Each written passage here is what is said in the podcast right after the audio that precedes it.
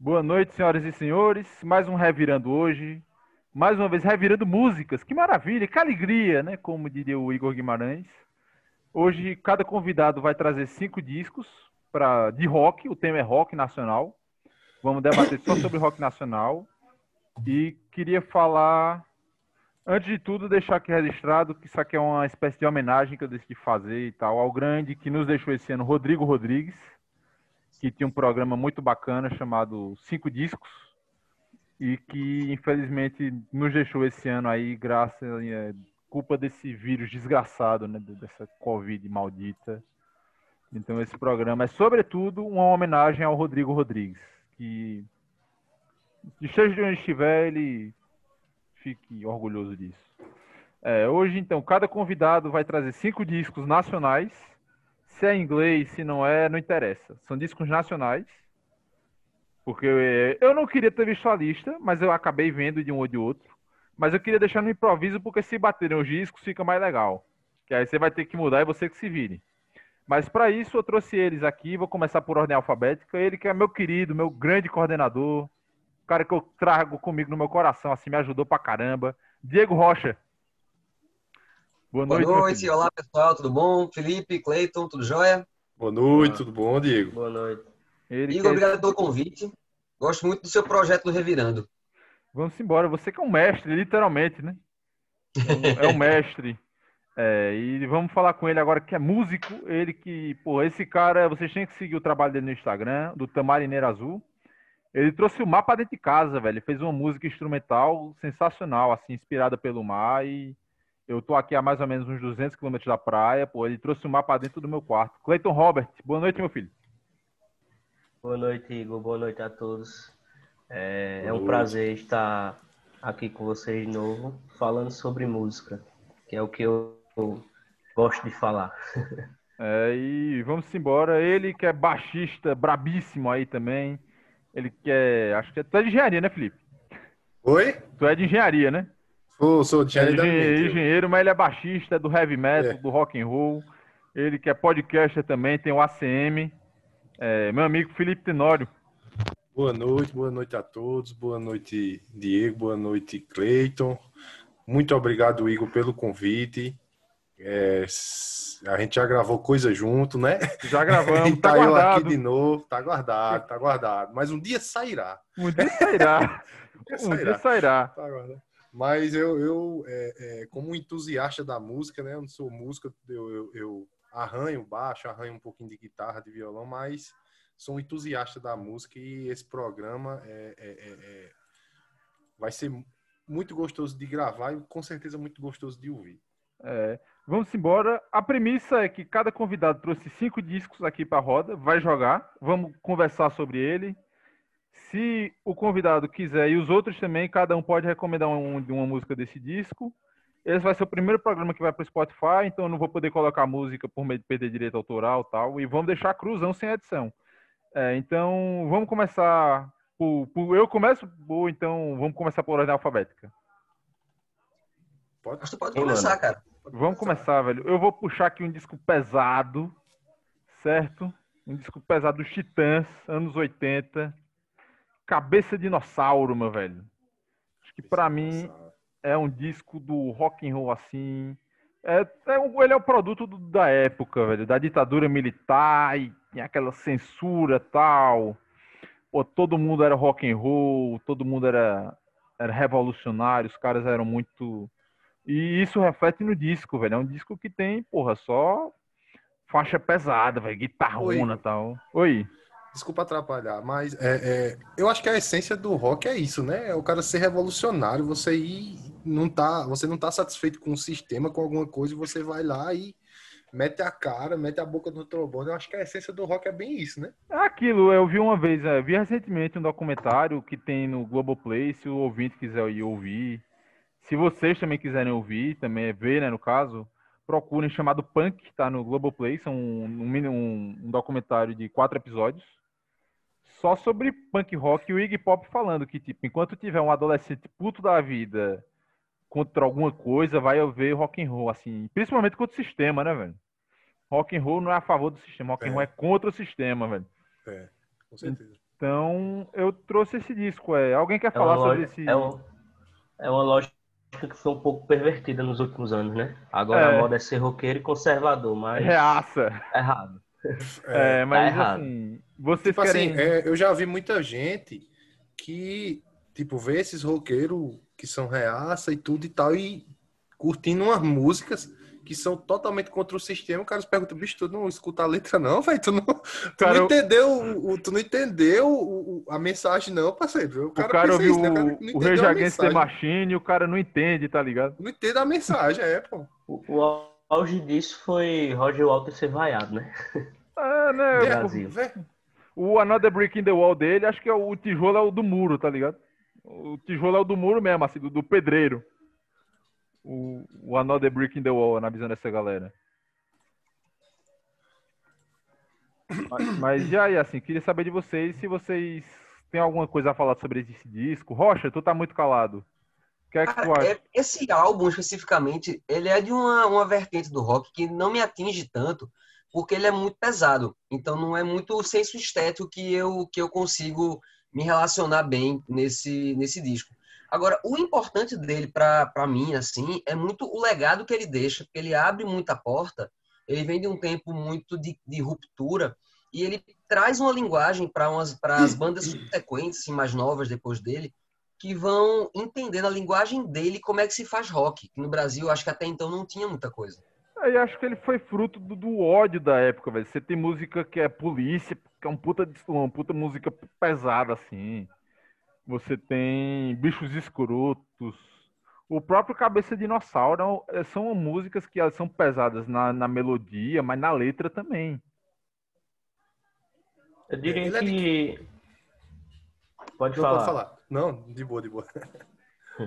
Eu diria que esse álbum ele ele trouxe, é, ele encaixou perfeitamente com é, com a língua portuguesa na, na, na estética punk sem precisar trazer elementos da música brasileira. Eu acho que até o final da década de 70, o rock que era produzido no, no Brasil, ele vinha muito é, no estética de adaptação com a música brasileira, a música popular brasileira, o samba, o, o forró, o coco, enfim, é, todas as vertentes populares. A gente tava e a partir dessa, dessa época do, do punk rock com esse disco, principalmente, foi o maior expoente da época, é, se assume uma, uma identidade brasileira de se fazer rock sem precisar agregar muito com outros estilos brasileiros. É o punk rock brasileiro mesmo. Acho que foi o, o, o start para esse tipo de, de rock feito aqui, né? É, assim, eu acho que foi um disco importante e tal, e, pô, tem, era uma crítica a tudo, velho. É, porra, homem primata, o homem é primata e o capitalismo é selvagem, velho. Pô, que frase... Ele é de que ano, Igor, esse disco? Ele é de 86. 86, é. E tu, Felipe, tem alguma coisa a acrescentar sobre esse disco aí e tal? Bicho, assim, eu não sou um fã incondicional de Titãs, mas eu reconheço a importância de, é, desse disco para tanto para o rock brasileiro, é, tanto em questão de musicalidade quanto em questão de, de representatividade, né? Eu não, não lembro quais são as músicas realmente desse álbum, que tem nesse álbum, mas é, das que eu me lembro é só clássico, pô. Só clássico do, do, dos Titãs. É, porra, tem muita música foda, velho. E vamos para recomendação agora. Porra, é um disco que tem, ó, é, as faixas são, ó, no original, né? Cabeça de Dinossauro, AAU, Igreja, Polícia, Estado Violência, A Face do Destruidor, Porrada, Tô Cansado, Bichos Escrotos, Família, Homem Primata, Dívidas e o Quê? É um disco que até hoje Titãs toca Bichos Escrotos no show, velho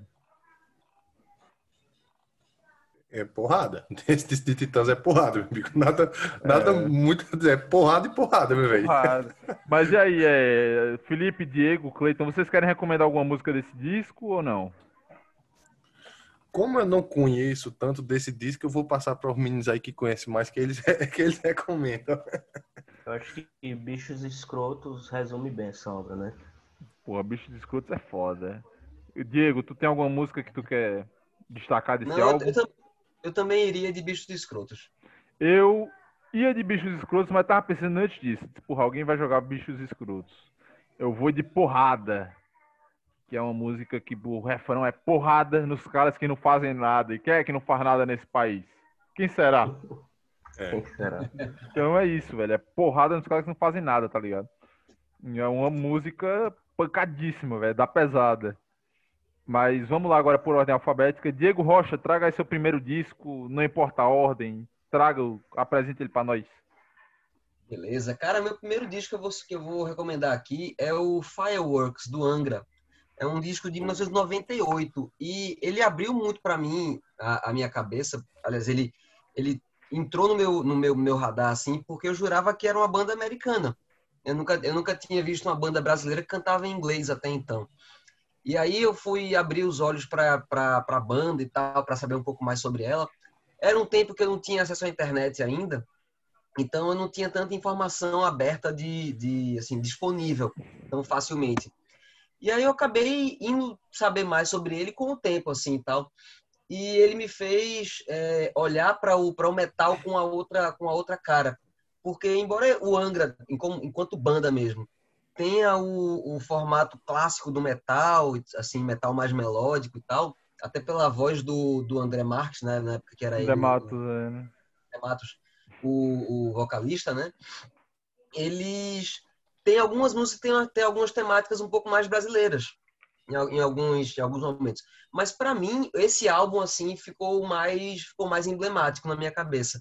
Principalmente, não, vou falar sobre a música não, senão eu vou pular a parte da, da indicação de música. Mas eu acho que é um álbum que eu acho que eu gosto demais e é um álbum de músicas relativamente longas. Né? As músicas a mais a mais curtinha tem 4 minutos e 10 e a mais longa tem 7 minutos e 40. Então, assim, é um álbum meio, meio grandão, assim, com muito solo, com muita guitarra e tal, que é o que as pessoas pensam quando, quando olham para metal, né? E aí é esse que eu vou, que eu vou recomendar aqui primeiro. O Angra acho que foi a maior precursora né, do que se chama de metal melódico, né? Que ficou famoso como metal melódico no Brasil, que depois gerou frutos com o próprio Xamã, que era do, do, do André Matos também. Uhum. Mas o Angra foi meio que o precursor dessa vertente de metal. Acho que no Brasil e talvez até no mundo. Assim, acho que no, no, mundo já tinha as coisas, mas acho que, embora o disco seja escolhido seja o Fireworks, é, acho que eles abriram caminho antes com Angels Cry, mas é, o Fireworks também é um puta disco. E assim, foi. E aquilo era estranho, porque era uma banda brasileira que não era muito conhecida aqui. Era uma banda que arrebatava multidões no Japão, na Europa. Nos Estados Unidos, acho que o Angra não fez tanto sucesso, porque o estilo do americano é mais outro. Mas, porra, era um negócio que misturava rock, heavy metal, com música lírica, com, com, com, com aquela coisa do, do, da ópera. Tinha. tinha alguns dias... só com cantor porrada, né, bicho? É, André Matos, Edu Falas, que veio depois. Só cantou porrada e fora os músicos também, que são fenomenais, né? Era Kiko Loureiro, Rafael Bittencourt. Rafael Bittencourt. Isso, Porra. Felipe Andreoli no baixo e na bateria aqueles Priester. Sim. Que... Eu não sei se nessa época do disco, desse disco já, já era aqueles Priester. Mas era uma banda que se destacava muito, porque a gente estava acostumado muito com heavy metal, aquele heavy metal tradicional do Metallica, do, do, do que era porradão, véio, voz grossa e Meio trash, né? É, meio trash metal, rapidão assim, que o Angra tinha essa velocidade, mas era um cara de voz grossa, rock, grossa, rockdão, que era mais o lance do, do Leme, do Motorhead, do James Hetfield, do Metallica. E o Angra meio que mudou a parada. Disse, galera, tem esse caminho também aqui. Que era mais um caminho mais europeu, né? É. Tanto que eles faziam mais sucesso no começo, né? Eles faziam mais sucesso fora do que. É. Fora do Brasil do que aqui no próprio Brasil, né? Cleiton, tua opinião aí sobre o Angra, sobre o Fireworks? É, eu confesso que é, eu não conheço muito do Angra, não é o tipo de, de vertente do rock que eu costumo escutar. Mas eu eu sei da importância dele pro, pro metal, principalmente o metal brasileiro, né? É. é uma banda que conseguiu uma projeção internacional muito grande. É, eu diria até que talvez desde os Mutantes, nenhuma banda brasileira tenha conseguido uma projeção tão grande quanto eles. Eu acho é... que. Ah. Pode por... falar. Por isso, né? Tá, ajuda também por cantar em inglês, lógico, mas é, na, na vertente deles, eles são excepcionais. Não dá pra isso. Sim, sim. É. Então vamos à recomendação. É... Felipe de Rocha, tu tem alguma coisa para recomendar desse disco? Que música tu recomenda?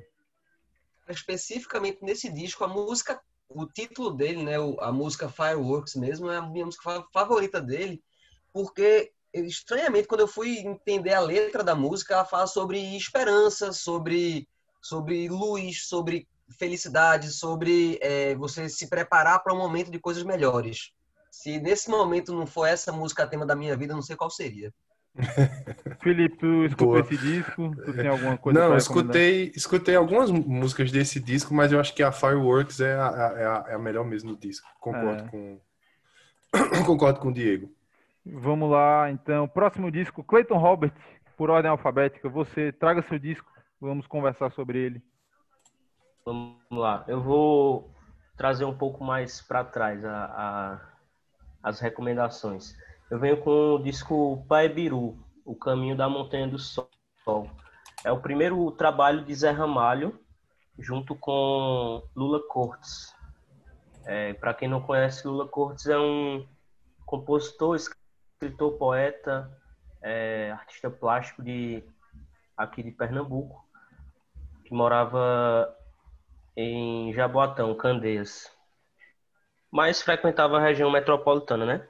E aí, em 1975, ele foi apresentado a Zé Ramalho, Zé Ramalho da Paraíba, na época ainda, e eles fizeram uma viagem para uma cidade chamada de Ingado Bacamarte, na Paraíba, onde eles é, conheceram a Pedra do Ingá, que é um monumento é, um monumento histórico que tem muita muita é, figura rupestre do período. Rapaz, não sei nem qual é o período, mas muito antigo, né? Não, não existe outro, outra história sobre isso, outra, outros fatos conhecidos, a não ser as próprias figuras. Isso impressionou tanto eles, quando eles voltaram para o Recife, eles resolveram fazer esse álbum. E é um álbum maravilhoso, ele traz tudo que estava efervescente na época na, no rock mundial, é, é, toda a psicodelia londrina, o blues americano, o jazz, é, um pouco do punk rock também. E tudo que vem acontecendo no mundo, ele consegue condensar isso é, com tudo que estava acontecendo no Brasil e, mais especificamente, aqui em Pernambuco, um movimento chamado Udi Grude, que é uma, é uma forma de a brasileirada de se falar que era um movimento underground daqui. É, que tinha nomes como Alceu Valença, é, Ave Sangria e Geraldo Azevedo e, enfim, tantos outros nomes famosos hoje, né? E, e todos esses todos esses expoentes da época participaram desse disco que foi gravado em apenas quatro canais, totalmente revolucionário na época. O Brasil já era um país que não tinha, é, não tinha tradição em ter equipamentos bons é, para gravação em estúdio. É, o, o, os artistas não tinham bons instrumentos. Enfim, era bem sofrido na época. Na verdade, até pouco tempo atrás ainda era. É, e eles conseguiram gravar isso de uma forma meio caseira, mas totalmente na raça. É realmente um, aquilo de aquele espírito do rock que a gente fala que é, faça você mesmo, independente de, de como você vai fazer, mas tente transmitir o que você quer transmitir, seja lá como for. E esse disco ele impressiona por isso. É uma, uma gravação é, para quem ouve a primeira vez vai estranhar, porque está acostumado com gravações boas, né? Mas quando você entra na, na ideia do disco, você entende o quanto aquilo é um pequeno detalhe no, no, no conjunto da obra. É, e tem um fato engraçado sobre esse disco, que ele é o, o LP mais caro do Brasil. Ele é raridade. Quando ele foi feito, é, foi no ano que teve a grande enchente aqui em Recife. É, e nessa enchente, é, boa parte do, dos discos que foram feitos, dos LPs que foram feitos, inclusive as fitas master, elas se perderam na, na enchente, sobrando apenas alguns exemplares que tinham sido comprados e outros que tinham sido guardados na casa da namorada de Lula Cortes na época. E, e aí se formou meio que uma, uma áurea é, é, mística sobre esse disco, porque o disco já fala disso, fala muito de misticismo. Ele é dividido em quatro partes, é, falando dos quatro elementos: água, ar, fogo e terra. E ele fala muito de misticismo, é, fala da lenda de Sumé, que é o, um deus indígena. E depois disso, ficou muito mais teve muito mais essa áurea, porque não existiam exemplares para ser comprados. É, e ele era esquecido até pouco tempo atrás. Ele foi meio que é, resgatado na era da internet, assim como tantos outros desse movimento de grude. É um movimento esquecido, poucas pessoas conhecem. É, sim, porque é o... realmente, realmente foi esquecido, porque tinham gravações um pouco sofridas, é, foram feitas poucas tiradas do, do tiragens do, dos discos na época. É, e foi um, meio que um movimento que voltou agora na era da internet, foi ressuscitado, né? Então, é essa minha indicação. Pesquisem sobre esse disco, é um disco importantíssimo na música brasileira. É sensacional. É, é incrível como a gente também tem as coisas aqui, não se fala tanto, né? Por exemplo, é, você tinha ali a psicodelia, você tinha o punk, o underground, e pouco se fala sobre isso, né? Assim. É, ele, esses discos dessa época, eles foram praticamente todos relançados por uma, um selo, é, se eu não me engano, é um selo europeu, é, chamado Mr. Bo Bongo, eu não, não vou lembrar o certo, mas eu acho que é isso, um selo chamado Mr. Bongo, de uma galera é, europeia que viu nessa música um, uma fonte inesgotável de influência, e realmente é, cara. Você foi escutar esses discos, você consegue perceber ali todo tipo de influência que é, provavelmente Chico Sainz bebeu diretamente disso, velho. O que Chico Sainz fez em 94, é, é, essa galera fez em 75 e antes, tá ligado? Só que de é. outra forma. Tinha muita coisa. É, uma é, é, de uma riqueza ímpar, assim. E é muito pouco conhecido e muito pouco valorizado na, no, no Brasil, né? Sensacional, assim. E, porra, Zé Ramalho era. É... Óbvio que com o tempo ele ficou mais popularesco, por assim dizer, porque meio que assumiu uma parada de mercado e tal. É. E... Ele, ele fala, até ele fala pouco desse disco hoje. Eu acho que por essa questão, deram uma época de muitos excessos também. Não sei se isso incomoda ele hoje. Apesar de que depois ele continuou com, esse, com essa, essa coisa mística nas letras dele, mas, é, digamos, de uma forma mais sóbria eu acho que com um instrumental mais sóbrio. Porque nesse disco instrumental os caras viaja muito, de verdade. É, assim, é... você já tinha ouvido falar desse disco, pessoal? Diego e Felipe? Eu não conhecia eu... dele, não. Esse disco para Ibiru eu já ouvi. Eu já tinha ouvido ele, eu, baixei uma vez para ouvir, que teve um amigo meu que. Ele, eu gosto muito de Zé Ramalho, sabe? Aí teve um amigo meu que disse, bicho, você já ouviu o Pai Biru de Zé Ramalho e tal, porque saiu a notícia que ele. Eu não sei em que ano foi, que ele foi considerado o LP mais raro do Brasil, né? Esse Pai Biru. Isso. Tava lendo considerado... aqui.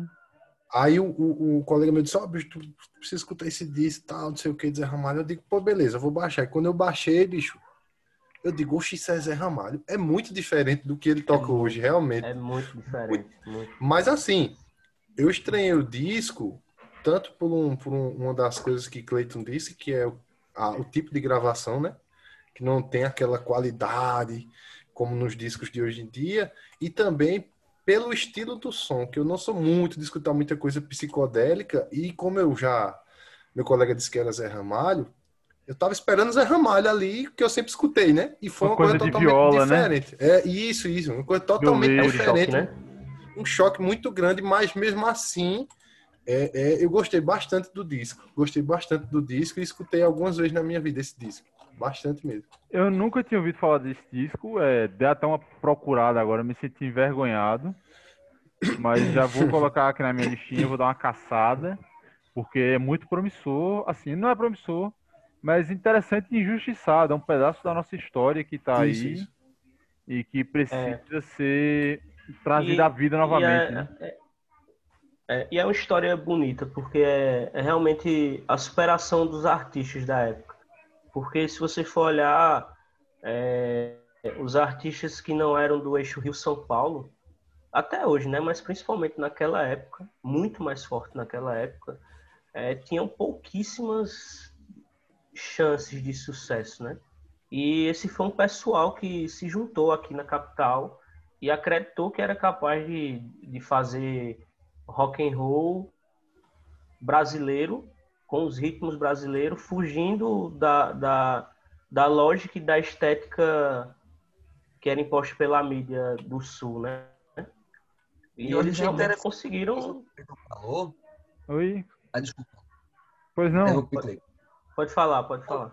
Não, eu dizer que eu lembrei uma coisa do, no que você falou logo no começo sobre o álbum, que era fazer parte de uma, de uma temática muito recorrente nas entrevistas dos Ramones, quando eles diziam que, embora não soubessem, eles, eles é, reconheciam que não eram bons instrumentistas, né? Eles diziam que a alma da, da arte deles não era a pureza do, da execução, mas era, mas era dar voz a alguém. E essa história que você falou também no começo, de que mesmo que eles não fossem é, é, não era não era o objetivo deles criar uma forma de arte pura e tal, mas era dar vazão ao que eles estavam querendo expressar. E eu acho que isso vai ter muito a ver com o que é o próprio movimento do rock mesmo, né? Fazer com que as Exatamente. pessoas expressem. É o chamado do it yourself, né? Que eles chamam lá de. É o faça você mesmo. Pega seus instrumentos. Você não sabe tocar, é, é. foda-se. É bem, é bem essa lógica. E, e, também eles vêm num tempo que o que estava em alta na música brasileira era a Jovem Guarda, né? O Iê, o a MPB e o movimento tropicalista, né?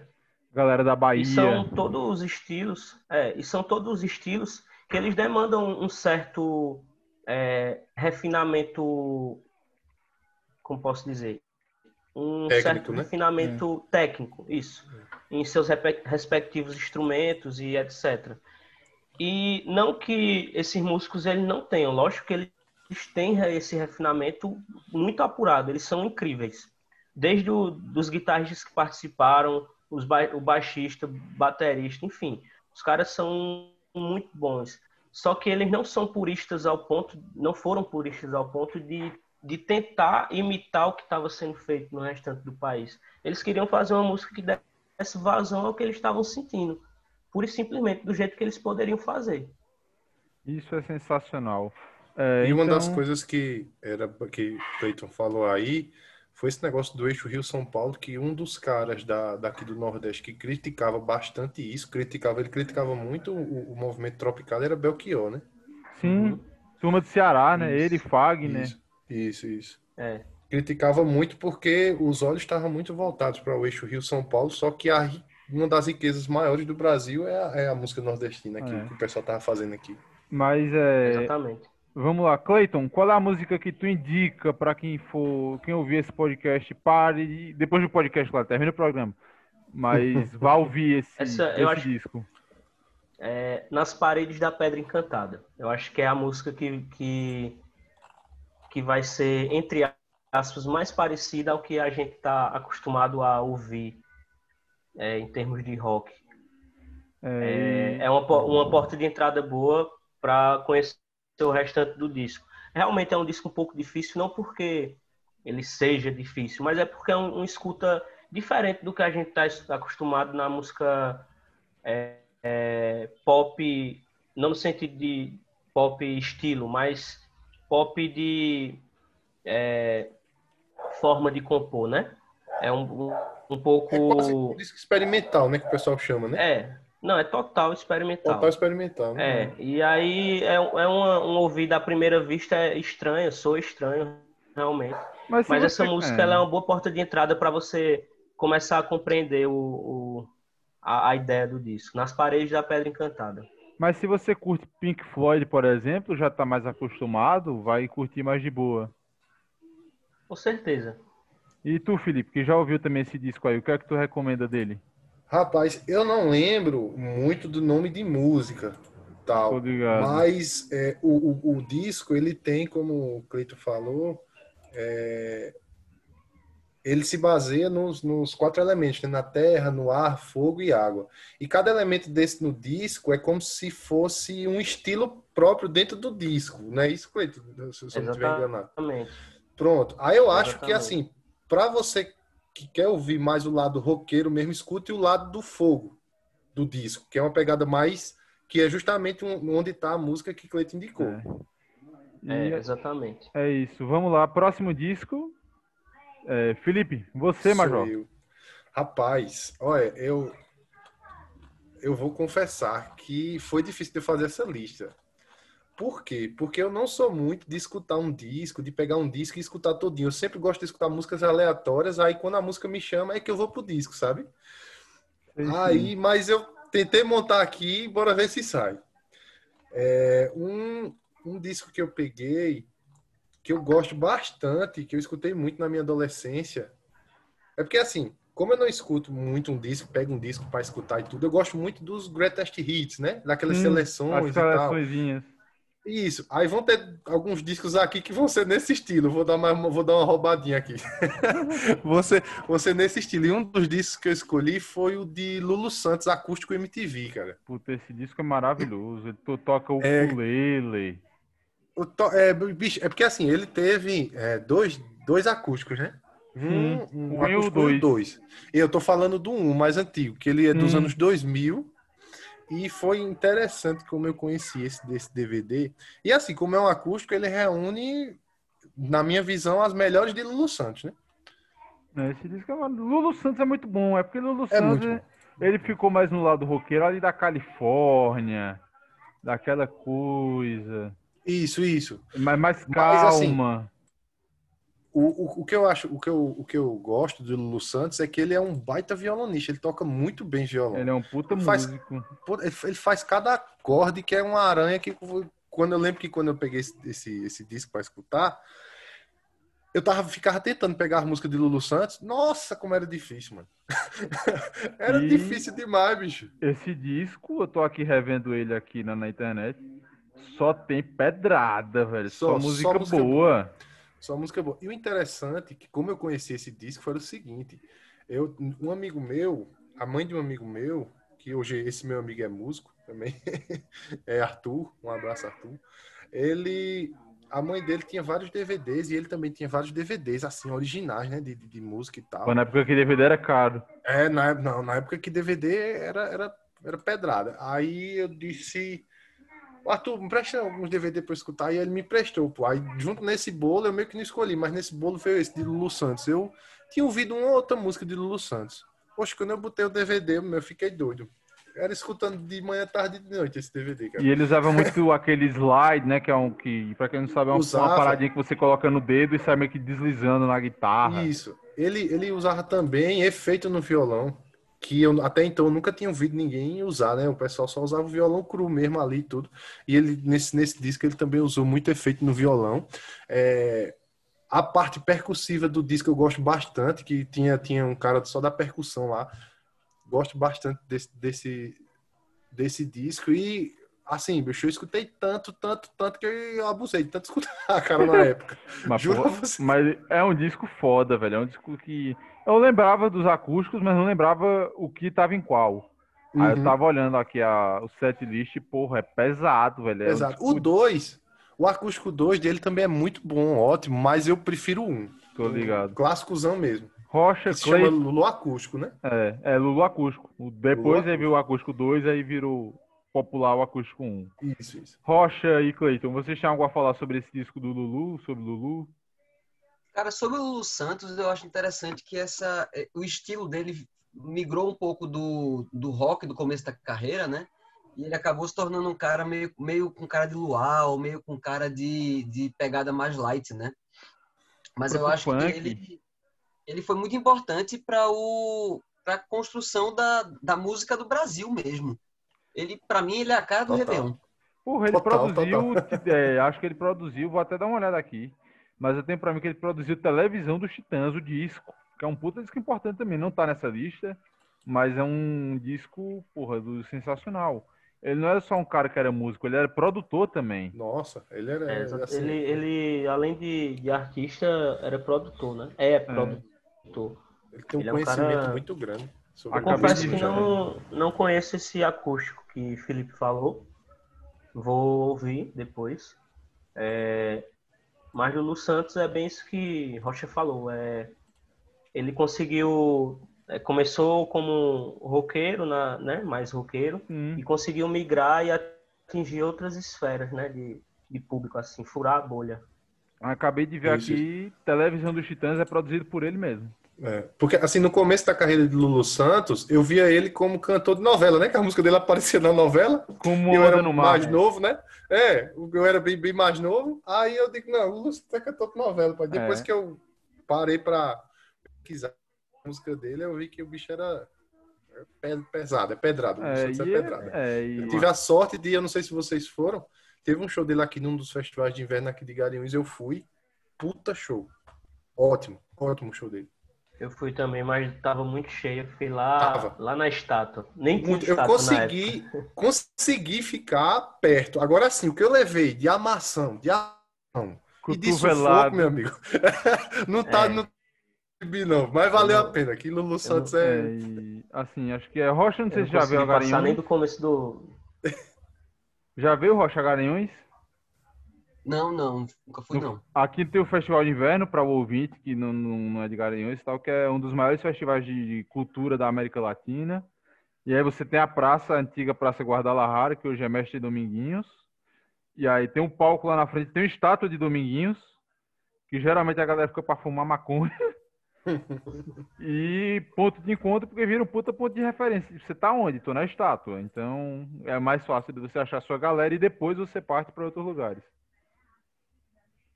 Mas, Muito bom, é... muito bom. Felipe, o que é que tu recomenda desse disco? Bicho, desse disco, a música que eu mais gosto, que eu recomendaria, é Astronauta. Que ele faz, que Com é Gabriel com a, partici- Pensador. com a participação de Gabriel Pensador, que a letra, pô, a letra é um, é um, é um negócio impressionante, a letra. Que ele Porra. fala que Eu já vi essa versão. Já vi. Muito bom. Pronto. É desse DVD que ele, ele, ele, ele diz, astronauta, não venha pra Terra não, mas basicamente, né, que a, aqui tá difícil as coisas, pô. Fica porque aí mesmo onde tu tá. A letra uma de astronauta crítica, é tudo velho. sobre isso, É. né, velho? É, É. tipo. Aqui é só desgraça, só a gente se matando por espaço, e o Isso. cara tá lá no céu com espaço todinho pra ele. Isso, isso. Basicamente isso. Mas, porra, astronauta é uma puta música, velho. Eu vou E Gabriel ficar... Pensador é um cara 10, pô. É, é letrista é sensacional. Eu, é, Cleiton, tu tem alguma música desse disco pra recomendar? Não. Não, eu, eu realmente nunca ouvi, mas eu ouvi essa versão que ele falou de astronauta e realmente é muito boa. Muito boa mesmo. Tu tem alguma coisa pra recomendar desse disco? Também não conheço esse disco muito, não. Porra, eu vou recomendar aqui um medley que ele faz, porra, que ele faz Sereia, De Repente Califórnia e Como uma Onda, velho. É, muito bom, velho. Muito bom. Eu fiquei em dúvida se eu botava astronauta, esse medley, ou se eu botava o medley que ele faz de toda forma de amor, um certo alguém e último romântico, que é outro, outra pedrada. É fodão, velho. Mas eu vou ficar com esse medley porque eu adoro De Repente Califórnia, velho. Porra, Show demais, show demais. É, é música sensacional. Porra, é do caralho. Sensacional mesmo, assim. Não tem o que falar, não. É, vamos pra segunda rodada agora. Que faltam agora apenas são 20 discos, faltam 15. Tá bom demais. Poxa, É, vamos embora? Ligeirinho. simbora, eu vou simbora. começar agora. Eu vou trazer essa banda que pra mim é o Rage Against the Machine brasileiro. É uma banda que é em plena em plenos anos 2000, anos 90 ali.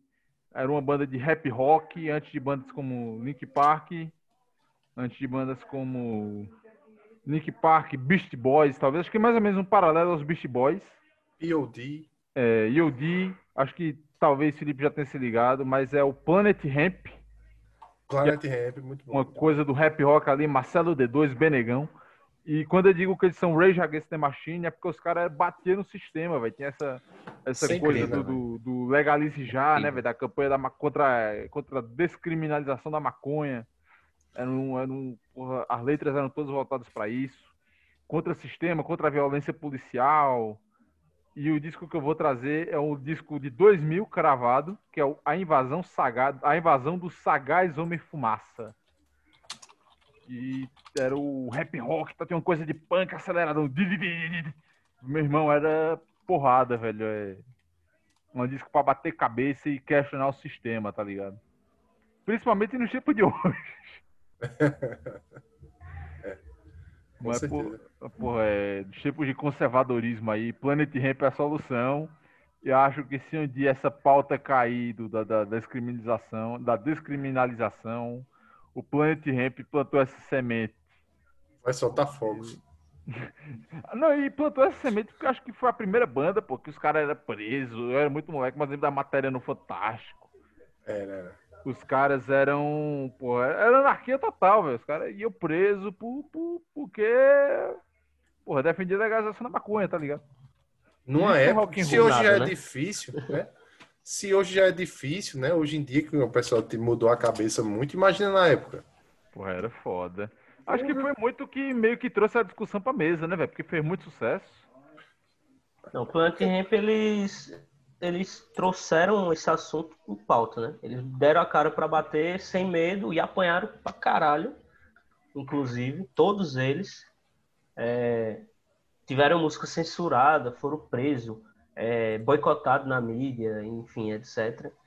E mesmo assim não, não baixaram a guarda e Inclusive, depois desse álbum, eu não sei se foi desse álbum a música, mas eles tiveram uma música censurada e é, o juiz, na época, é, na sentença, disse que eles faziam apologia às drogas. E teve um longo debate sobre isso é, na, na mídia e etc.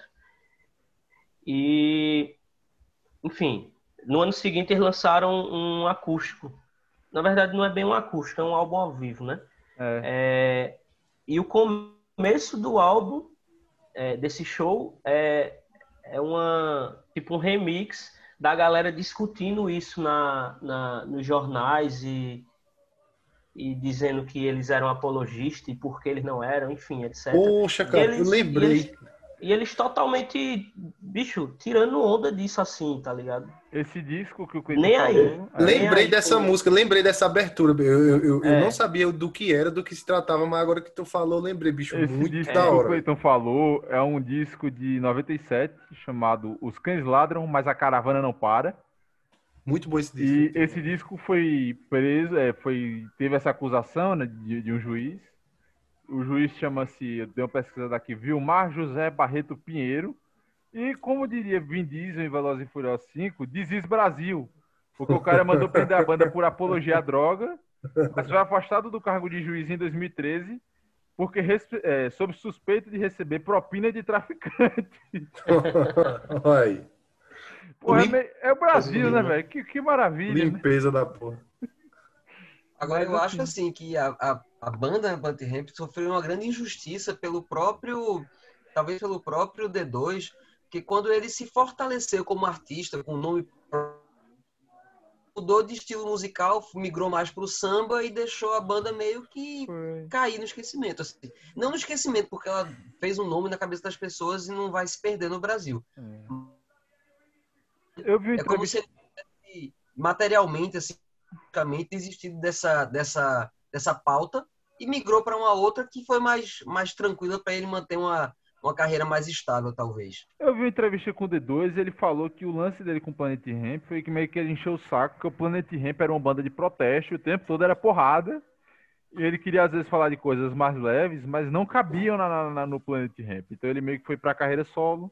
Onde ele poderia mais experimentar, porque ele tem aquela parada da procura da batida perfeita. E o Planet Ramp tinha isso, velho. Tinha uma banda punk rock, rap rock, com mensagem pesadíssima, velho, contra o sistema. É, eu acho que ele, ele queria explorar mais, né? E, é. na verdade, quando ele saiu e a banda meio que acabou, já vinha acabando, né? Porque Black Alien já tinha saído. Foi. É, já tava meio que naquela de capengando, vamos, vamos, não vamos. E aí eu acho que na hora que ele decidiu é, ir para outros rumos, acabou que não, não quiseram continuar mais. É. Eu acho. Benegão como continuou, né? Fazendo música. Foi. Depois o D2 voltou, fez um. Hoje o Planet Ramp é uma banda de turnê, né? Acho que, que praticamente é. é. isso. Assim. Os caras se reúnem é, e tocam o turnê. Pelo menos não acabaram brigados, né? Porque é. a maioria das bandas acaba brigando. O cara acaba querendo se matar. É. Mas assim, é, e é uma banda que é importante, velho, porque a banda trouxe a, a discussão da legalização, que é uma discussão que é, é necessária, para a mesa, velho. Trouxe a discussão da, que era marginalizada para a mesa e é, é isso, vamos falar sobre e acabou, assim. E se uma hora sair como saiu no Uruguai, os restos, o Planet Ramp vai ter um pesozinho aí. É, com certeza. Se hoje tem tantos grupos, principalmente de rap, que falam abertamente desse tema sem pudor, com certeza eles devem isso a, a, ao Planet Ramp. Ao Planet.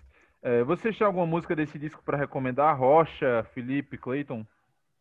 Bicho, eu gosto da Esquadrilha da Fumaça, velho. eu acho muito boa essa música. É uma música que cabe tanto no churrasco como no. no, no, no... Isso, isso. Mas, porra, é uma música Com certeza, pô. E também eu gosto do, da dinâmica da música, né? Que é uma música bem acelerada, uma música pá, pá, pá, pá. pá é né? porque tinha, ele, é, eles tinham sido presos, né? No, no, nas caravanas, que é o disco de 97. Galera, esse disco antes que falem que é ditadura tal, já é anos 90, velho. Ditadura já tinha acabado. E os caras foram presos e perseguidos mesmo. É. é. Rocha, tu quer falar alguma música desse disco não? Não, não tem nenhuma, nenhuma que me chame mais, atenção assim, não. É. Cleiton, tem alguma? Tenho. É, Contexto. Eu acho que é uma música que ainda é muito atual. Pô, eu vou ficar de contexto também, velho. E aí. Eu posso porra. mudar pra Stab, então. Não, não, vamos manter os dois contextos, vamos de contexto. Eu gosto muito que é, Eu ia dizer as duas, mas como é só uma, né? É, é E tem versos poderosos, né, velho? Benegão é. ali, ele já dizia, pô, se correr o guarda prende, se ficar o banco toma. Brasileiros pós-ditadura ainda se encontram em estado de coma semi-profundo e um dos sintomas mais visíveis é a falta de percepção acariciam um lobo achando que é o seu animal de estimação. Aí não conseguem é diferenciar isso. banqueiros de bancários, mega traficantes de meros, meros funcionários e ainda assim permanecem estagnados, quando não regredindo, enquanto o Comando Delta tem cada vez mais motivos para permanecer sorrindo, velho. É pancada, bicho. Pesado. Pesado, pesado.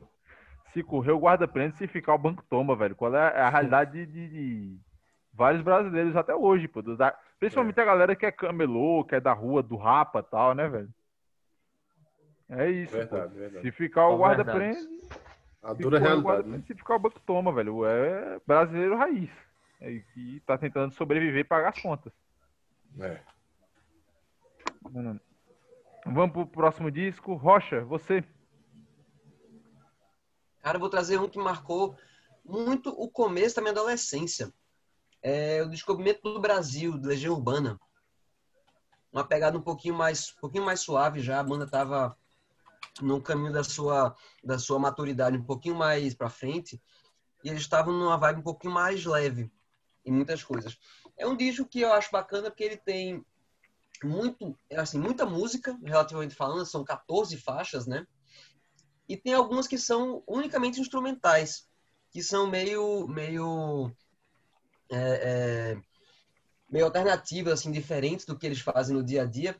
E tem algumas músicas que são, falam muito sobre a busca do que é a felicidade para as pessoas. Por exemplo, Um Dia Perfeito, Giz, né, são, são álbuns, são, são faixas que ele canta sobre o dia a dia e a felicidade mais leve, a felicidade mais do cotidiano. Não o grande o grande é, é, é, a grande conquista da vida, mas a vida do dia a dia das pessoas. E eu gosto muito dela desse desse disco porque ele tem essa essa alma um pouco mais contente, né, com o dia a dia e não na luta em si. Por isso que para mim também ele já não parece tão classicamente rock, né? Tem os arranjos de rock, tem uma banda que tem uma história de rock, mas ele é muito mais balada, ele é muito mais se aproximando do pop do que rock propriamente dito. E para mim ele fez parte de, uma, de um momento histórico da, do Brasil e da, e da música nacional muito importante. Né? Esse álbum de 93, né? mais antigo do que a gente está tratando aqui nesse momento, mas ele, ele representa muito, na minha opinião, para o que o, Brasil vivenciou em relação a, a crescimento musical. Bom, Legião Urbana é uma puta banda, né, Acho que não tem o que falar muito negativo. Infelizmente se envolveu em polêmicas agora aí e tal, que teve toda essa treta do, do material e uns dizem que foi roubo, outros dizem que na verdade estava tudo documentado. Fica aquela briga de, de que não deveria existir, que é uma pena, né? É. Mas aí para mim ele ele tem uma cara de uma geração, talvez, talvez da minha geração, né? Quem está chegando aos 40 anos agora. E aí tem essa, esse momento histórico ter passado por isso. Porque eles passaram pelo período da, da, da revolta e das músicas de protesto nos álbuns anteriores a isso. Né? Então, nos, álbuns, nos, acho que nos 10 anos que antecederam esse álbum aqui, eles vieram trazendo as brigas políticas e vieram é, apontando o dedo na cara do, do, do governo nacional, com geração Coca-Cola e tal, para chegar aqui no momento em que ele meio que abriu mão desse, dessa revolta e foi viver sua própria vida. Né? O, o, me, parece, me parece um pouco autobiográfico do próprio Renato Russo, falando de si mesmo. É, e assim, é complicado, porque Legião da, das bandas de Brasília, né, da turma de Brasília, talvez era a mais política de todas, assim. Que aí era ali Legião, tinha o Capital Inicial recém-surgido, você tinha algumas bandinhas ali que eram maravilhosas, assim, da turma de, da turma de Brasília, né? Que ficou famoso como a turma de Brasília. Porque boa parte da turma era filho de diplomata, era uma turma bem estudada, que tinha muita inteligência e que fazia um rock bem pro, contra governo, né? Som? Oi. é, pois é, e só que assim, eu não ve, eu não vi uma, uma continuidade muito grande nesse nesse nesse trabalho, porque depois disso, como também continuou com uma pegada meio autobiográfica, chegou a época em que, em que o Renato Russo foi ficando doente e tal, e começou a colocar músicas mais depressivas, mais pesadas, com letras falando sobre, sobre o sofrimento, sobre a morte, né? É, e Cleiton, tu aí que é fãzaço da Legião Urbana também, já ouviu esse disco? Conta aí pra gente tua experiência com ele. Já, já ouvi. E eu concordo com, com o Rocha, ele é realmente um, um disco que é, destoa um pouco do restante da biografia, né? Do, de discografia do Legião Urbana, porque ele tem trata de temas mais leves, de uma coisa mais é, mais tranquila. Inclusive, é, eu assisti um documentário falando sobre Legião, em que dizia que a, a música que Renato mais gostava da, da, Legião Urbana era uma música desse álbum, uma música Giz. Era a música que ele mais gostava, assim.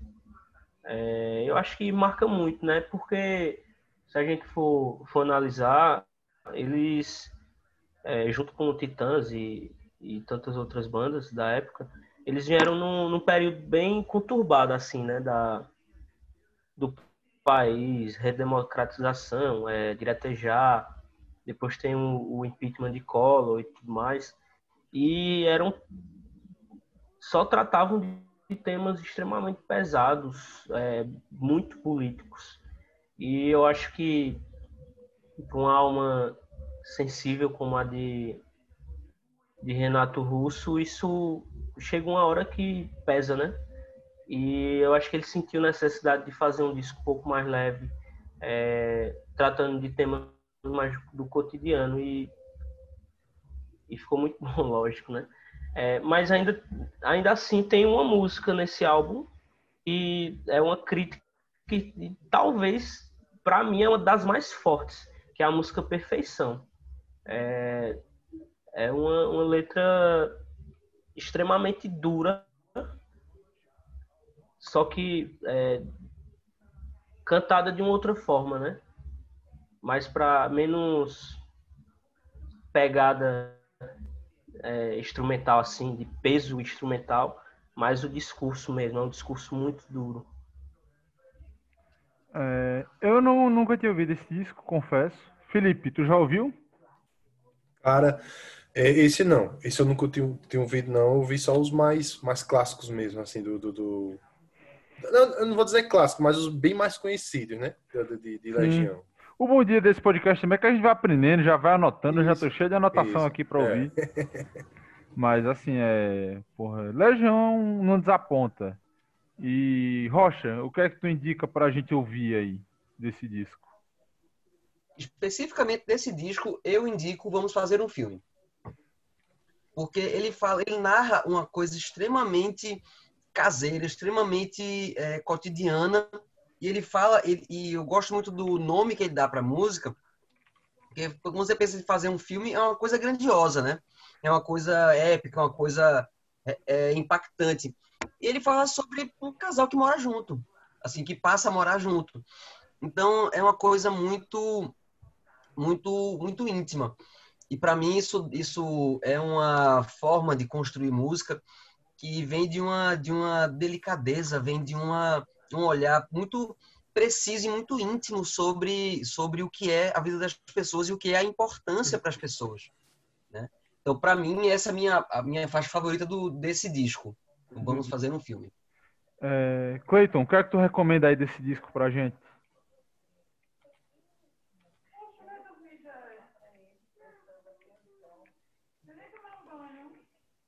Cleiton? Mas só fazendo um comentário sobre o que o Cleiton falou da música Perfeição, é, ele, ela tem esse, essa, esse tom de, de revolta, de denúncia e tal, mas eu, eu sinto esse um tom um pouco mais frio. Não é como se ele estivesse chamando as pessoas para se rebelarem contra algo. Não é uma geração tá... Coca-Cola, né? Pois é. Ele fala sobre. Olha como. É como se ele dissesse para as pessoas: olha o quanto de cobrança que existe no mundo. Olha como as pessoas são e olha como é que elas vão te cobrar é isso. Se, se prepare e, e, siga a sua vida, sabe? Sei. É, Cleiton, o que é que tu recomenda aí pra gente? Eu recomendo a música que eu tinha falado antes, Giz. Pra mim é uma das composições mais bonitas de Renato e, e vale muito a pena ouvir e sentir, né? Eu vou colocar na minha lista aqui o disco todo para dar uma ouvida depois aqui. Terminar esse disco, eu vou correndo pro Spotify. Cara, quando tu, quando tu ouvir Giz, é, pensa no seguinte, é uma, é uma música que eu acho que Renato Russo incorpora um pouco da visão, do, da, do estilo de letra do Humberto Gessinger. Porque uhum. as músicas, a, a letra que ele faz, as palavras fazem um sentido diferente na hora que ele escreve. Que isso é muito uma marca do Humberto, né? Na hora que ele uhum. sabe usar das palavras para construir uma frase. Eu acho que o Humberto é muito mais frasista do que letrista, mas a gente fala disso daqui a pouco, que eu trouxe uma, é. uma música, uma, um álbum deles também para para indicar daqui a pouco. Felipe trouxe também, acho que Cleiton trouxe, trouxe. um dos engenheiros. Vamos ver se trouxe vai bater. se bater, vocês se fodam para arrumar entre si. Beleza. É, Felipe, agora é tu, moral. Não, é tu não, é Cleiton, é não é Cleiton? Vai, Cleiton. Cleiton, é Cleiton. Já tô aloado aqui. É, eu trago Secos e Molhados. Puta, esse disco a gente quase saiu no soco. É, pra ver quem escolhia, né? Pra ver o que escolher. Tu traz os secos e molhados um, né? É, é o, primeiro. O, o primeiro. Véi, é um, um disco que eu acho que ele dispensa apresentações, né? Porque ele consegue trazer à tona a, a majestade Ney Mato Grosso, a, a música popular. E de uma forma bem curiosa assim e simples. É, o, os dois, o, os outros dois membros da banda, que infelizmente eu não, não recordo o nome agora, é, eles começaram a, a se encontrar para tocar juntos. E, e nessa época, Ney Mato Grosso, ele era o que se pode chamar de nômade. Ele vivia uma vida hippie, ele é, morava em, é, em sociedades comunitárias e não sei o quê. E já era cantor, cantava mais para si, não de uma forma profissional. E de alguma forma eles se conheceram e surgiu o, o, o convite para é, Mato Grosso participar do, do grupo. Depois veio a ser chamado de Secos e Molhados, né? É, uma curiosidade e... sobre isso. Ah. Não, pode falar. Pode falar, pode não, falar. Não, fala aí. Sim, aí, e, e aí os instrumentistas eram incríveis.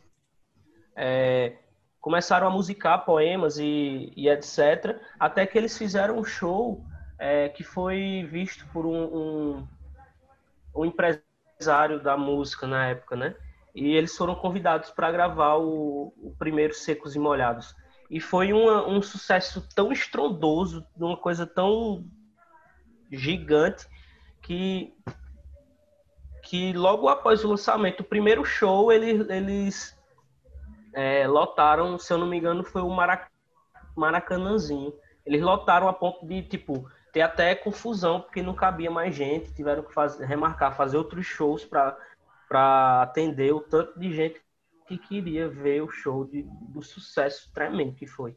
E assim, é uma curiosidade para quem não sabe, talvez aqui reza a lenda que o Kiss foi inspirado por esse disco de Secos e Molhados, porque nem Mato Grosso fazia umas pinturas faciais e tal.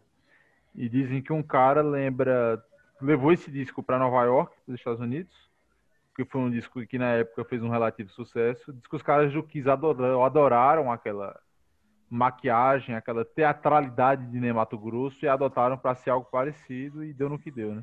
Total. E isso é história verídica. É história verídica mesmo. Inclusive, Ney Mato Grosso ele foi convidado para integrar o, o, Eu não sei se foi para integrar o Kiss, mas ele foi convidado para integrar bandas é, no exterior, nos Estados Unidos, com, essa, com esse tipo de temática, essa de fazer música. É porque... E ele é. disse que não, não queria, para ele, ele queria fazer música no Brasil e, e só. E ele era um cara que tinha um tom de voz muito. Até hoje ele tem um tom de voz muito atípico, muito peculiar dele, assim. Não se encontra em qualquer lugar, não. Muita gente considera é, o Ney Mato Grosso um dos maiores cantores do Brasil, né? Eu acho ele um puta intérprete. Com certeza. Ele não é um forte, ele não é compositor, ele é um intérprete, né? Muito, Mas, muito. Porra, é... o maior cantor do compositor, tá falando com o Cleiton ontem, maior cantor do Brasil, para mim chama-se Tim Maia. Tim Maia, é verdade, Tim Maia. E era sensacional. Talvez o Rocha concorde ou discorde com a gente. Rocha. Tim Maia, para mim, é uma questão muito de, do estilo musical dele, porque não é, não é um estilo que me atinge tanto. É. Então, que... eu, sou, eu, eu consigo me sentir mais, mais mexido por outros cantores, porque tem estilos que me impactam mais. Eu, eu, claro que eu reconheço o talento e, a, e a, a importância dele, tanto histórica quanto pessoal mas hum. não é o, o, meu favorito pessoalmente. Acho que para mim é o maior cantor do Brasil da história. Assim, é Tim Maia. Tim Maia é. Mas vamos falar sobre esse disco dos Secos e Molhados. Felipe, tu já tinha ouvido ele? Já tinha conhecido esse disco? Cara, eu conhecia, eu já ouvi, não ouvi tanto, não ouvi muito. Mas, assim, o que eu vi eu gostei bastante, né? Não é à toa que ele é um dos discos clássicos do Brasil, né? Não é à toa. É. E Rocha, tu já tinha ouvido ele? Cara, eu já ouvi algumas coisas, não parei para ouvir ele inteiro, mas eu já ouvi algumas coisas dele, porque ele é muito, ele é muito citado, ele é muito recorrente, né? Isso é. Nesse, nesse, nesse mesmo. É, é. É, nessa mesma ideia aí de, do Diego, é, é que eu comecei a ouvir Secos e Molhados, né? Porque todo canto alguém, bicho, já ouviu Secos e Molhados. Bicho, Secos e Molhados, já ouviu. Bicho, já ouviu Secos e Molhados. Aí eu digo, não, tem que ouvir Secos e Molhados, pô. É e esse né? disco, né? velho, é, vou dar uma puxada no, na, no, nas faixas dele aqui. Ele tem, ó, Sangue Latino, o Vira, que talvez foi a música mais popular do, do, do grupo, né? O Patrão Nosso de Cada Dia, Amor, Primavera nos Dentes, Assim Assado, Mulher Barriguda, É o Rei, Rosa de Hiroshima, Prece Cósmica, Rondó do Capitão, As Andorinhas e ele acaba com Fala. São 13 faixas. E são. Só tem música boa, velho. Só música boa. Só, só música incrível. É... Cleiton, tu pra- quer puxar- pra- ah, concluir? Pra não ser injusto com, com os outros músicos que eram são incríveis, não tem como deixar de citar. É, o restante da banda era composta por João Ricardo e Gerson Conrado, é, fazendo os arranjos, adaptando é, poemas, musicando os poemas e junto deles Ney Mato Grosso com a voz. A própria Rosa de Hiroshima, que era um poema de Vinícius de Moraes, né? Que foi musicado por eles. Pelo Gerson. Conrado. E, Exatamente. Cleiton, o que é que tu escolhe desse disco aí de faixa? Bicho, a, a música que eu mais gosto desse disco é Primavera nos Dentes. Pô, Porque ela música- tem uma, uma introdução instrumental perfeita, velho. Eu, a primeira vez que eu ouvi, eu me arrepiei todinho. Porque, velho, os caras tocando aquilo, é, improvisando, aquele arranjo do começo, é simplesmente incrível. E depois Ney Mato Grosso entra com a voz e aí acaba tudo. É a música que eu mais gosto desse, desse álbum. É, Rocha, tu tem alguma coisa dele pra indicar desse disco? Ah, desse aqui, com certeza eu indicaria Sangue Latino. Porque eu acho que é uma, é uma afirmação, assim, de, de- da banda e do próprio Ney Mato Grosso, dizer quem eu sou, onde eu estou, o que é que eu faço, sabe? É, pô, minha vida, minha vida, meus mortos, meus caminhos tortos. É. Meu sangue latino. Felipe, o que é que tu tem aí desse disco pra indicar? Acho que é o disco que todo mundo, pelo menos, ouviu uma faixa aqui dele. Já, já, não, e eu tô com rocha nessa, é sangue latino mesmo, é a música que eu, que eu mais, assim, escutei desse disco e o que eu mais aprecio também desse disco é sangue latino. Eu, como é o nome?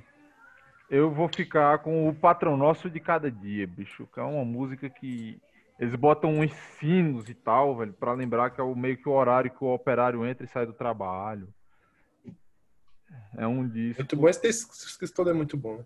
Esse disco todo é É, sensacional, não, velho. não, tem Mas uma, ele- não tem uma música ruim, não. não. Eu vou Não tem ficar uma com música Pat- mais ou menos, não. São É. todas. Tem Eu que vou- nem o Matuto diz, tem as mais melhor. É. É, Eu vou ficar com o. Patrão Nosso, porque eu acho que é uma música que, porra, os caras meteram um sino de igreja. É uma música que tem uma viola meio triste, assim, velho. Bem melancólico. É melancólica e eu tenho uma memória afetiva com essa música, porque a Globo exibiu uma série chamada O Caçador anos atrás, com Calma Raymond e tal, que era uma série de ação bem legal, um- uma série de policial. E a, a, a abertura da música era com essa a abertura da série era com essa música, da minissérie. E aí ficou na cabeça, assim, o patrão nosso de cada dia é, é a minha música desse disco. Vamos pro próximo? Simbora. Cleito, é, Felipe, o teu. O meu disco, o meu próximo disco que eu vou recomendar aqui, vai na onda dos Greatest Hits, aí, dos Greatest Hits, que é outro acústico, que é uma das bandas que, assim, já foi citado e com certeza eu, eu, eu, eu- eu tinha certeza que alguém ia, ia citar alguma coisa dela, que é Engenheiros do Havaí. O primeiro acústico da MTV Engenheiros do Havaí. Que, Hum. inclusive, ela é que nem... Eu vou, indicar, tá? Oi? Minha sorte é que não é esse que eu vou indicar. Ué, teve, teve sorte. Então, já dá pra, bot- já não precisa procurar outro, né? É, já, já deu sorte. Já deu sorte. Que, assim, É, o Engenheiros do Havaí, esse acústico, ele também é aquela mesma história do Lulu Santos. Tem dois, né? Só que eu tô falando do primeiro, de 2004. Que pra mim é um dos melhores é, é, acústicos MTV BR, pra mim, o de Engenheiros do Havaí. Eu acho que É. se brincar, pra mim é o melhor disparado, porque muito bom. Só, só eles juntaram a nata da nata do Engenheiro do Havaí, das músicas de Engenheiro do Havaí, na minha opinião, e fizeram esse acústico. E o interessante é que eu conheci Engenheiros do Havaí a partir desse acústico. Eu não conhecia o lado rock de Engenheiros do Havaí logo no começo, sabe? Sei. Eu encontrei Engenheiros do Havaí a partir desse acústico, que fez um, um sucesso estrondoso aqui no Brasil, esse acústico. E Aí eu era, conheci Engenheiros do Havaí e depois foi que eu fui ver o Engenheiros original mesmo. o- E não era um acústico, era um acústico não era acústico, era. MTV. É, Que a gente conversou lá no primeiro programa, pô, que tinha a grife MTV. MTV, é verdade. Não era um certeza. mero acústico, era acústico MTV, meu amigo. MTV, respeito. era. Tinha, tinha respeito, tinha nome, né? É. Aí depois eu achei até estranho o som de Engenheiro do Havaí, quando eu fui escutar o som original, né, de Engenheiro do Havaí, né? Eu achei até um pouco estranho. Eu digo, meu irmão, é isso aqui é Engenheiro do Havaí, tá porra. Mas, Mas essa assim, achei tão bom quanto, mas pra mim, na minha memória, como você diz, né, na memória afetiva, tá o acústico de Engenheiro do Havaí. mas é um discão, velho. É muito bom, pô, é muito bom. Tipo assim, esse disco toca, pô, eu, começo a cantar automaticamente. Cleiton, tu escolheu esse disco também, Cleiton, ou não? Não, escolhi não. Menos mal. Escolhi não, mas, mas poderia ter escolhido. Inclusive no outro programa eu falei sobre Foi, ele. foi o teu acústico. É, é, é, pra mim, acho que foi o disco que eu mais ouvi na minha vida até hoje, foi esse. E, e é, também como Felipe, eu conheci engenheiros a partir desse disco. E, e me identifiquei com as letras. Depois eu fui pesquisar os álbuns e conhecer é, a parte mais é, composição para álbum mesmo, né, deles. Mas eu, eu comecei a escutar a partir desse, desse MTV, velho. É incrível. Só tem Cara, música esse- boa também. É. Esse disco ele fez muito sucesso, pô. Eu acho que foi um dos acústicos que fez mais sucesso, um dos acústicos MTV. Provavelmente. Tocava muito.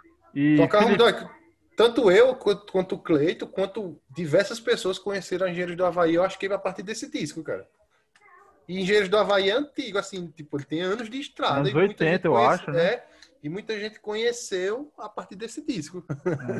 É, Esse e assim, acústico aí. eu também conheci os engenheiros através desse disco. Oi, tá lá, pô. Tá vendo aí?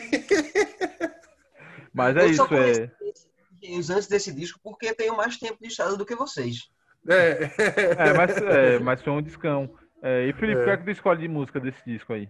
Pra mim, cara, eu acho que eu, eu escolho é, o Papo é Pop, que é uma música de abertura que combina demais com esse disco. Assim, tipo, ela é uma música, apesar da, da letra ser uma, uma crítica, assim, com o lado pop da música, né? Sim. Ela é uma música, é, o arranjo dela é um arranjo mais pra cima, né? Um arranjo mais alegre, vamos Hum. dizer assim, né? Que eu acho que é uma, uma porta de entrada para esse disco muito boa. Aí eu escolho o Papo é Pop. Rocha, o que é que tu escolhe desse disco? Cara, minha música favorita desse disco é Refrão de um Bolero. Bom. Ela é meio triste, ela é meio pesada, assim, ela, ela tem uma coisa da pessoa meio de ressaca no dia seguinte, pensando no que fez no dia anterior, sabe? Eu gosto demais. Cleiton, a tua. Bicho, é difícil de escolher, velho. Pra mim é difícil esse, mas eu vou escolher Infinita Harvey. Pra mim ela fala muito do que do que eu sinto assim em relação à estrada da, da vida. Eu, cara, tem duas músicas desse disco. Gosto muitas, mas tem duas músicas que eu fico entre elas, assim. Que é Terra de Gigantes, que vai um medley com números, e Vida Real, mas eu vou ficar com Vida Real, velho, que é, é uma música que é muito emocional pra mim, velho. É, é Aquela porrada. coisa do, do um cara que quer ligar pra um telefonema pra passar limpo a vida, né, velho? Um telefonema bastaria. As- É, Assim, é, assim como Secos e Molhados, esse disco, claro que eu não tô comparando, né? Mas pelo que a gente disse aqui, é um disco que não tem música ruim. Tipo assim, Não. ah, essa música é mais ou menos. Não, tem não. É tudo música boa, Não, boa, boa. é. Na, é, na hora da É, canção que eles inclusive- dizem. Ah. Oi, Cleiton. Pode falar, Igor. Não, só ia dizer o trechinho lá do Vida Real, né? Que na hora da canção em que eles dizem Baby, eu não soube o que dizer. o que dizer. É, é incrível, velho. Inclusive, uma, uma das primeiras músicas que eu aprendi a tocar no violão foi é, Refrão de Bolero, que o Rocha falou aí. Ah, cara, eu, eu lembrei que esse DVD, quem conseguiu o DVD, né? Esse DVD tinha a opção, eu também tava começando a tocar violão. Esse DVD tinha a opção de você colocar a cifrazinha pra você ir tocando junto com a música. Eu lembrei, pô. Lembrei, lembrei Era, velho, agora. Era, era.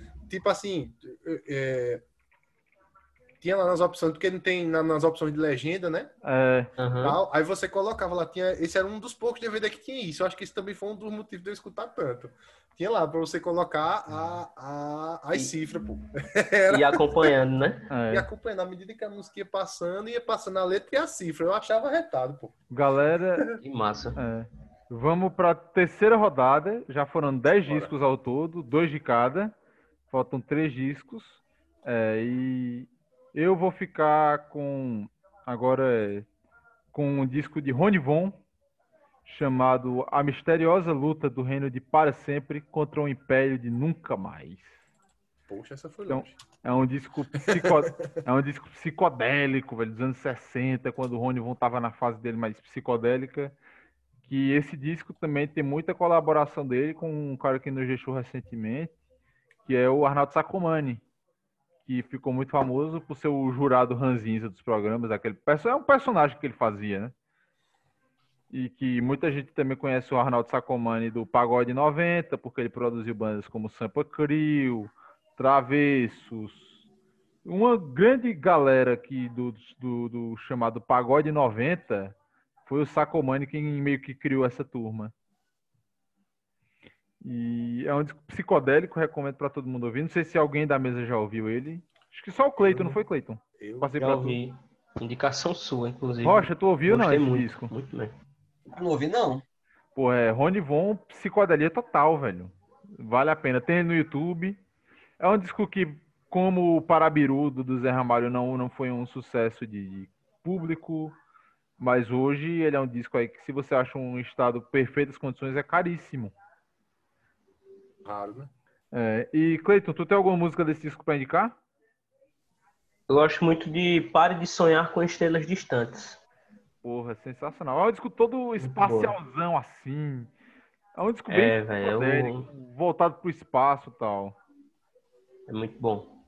É, eu vou ficar com a música, a primeira música, que é de como o meu herói Flash Gordon irá levar-me de volta à Alfa, à Alfa do Centauro, meu verdadeiro lar.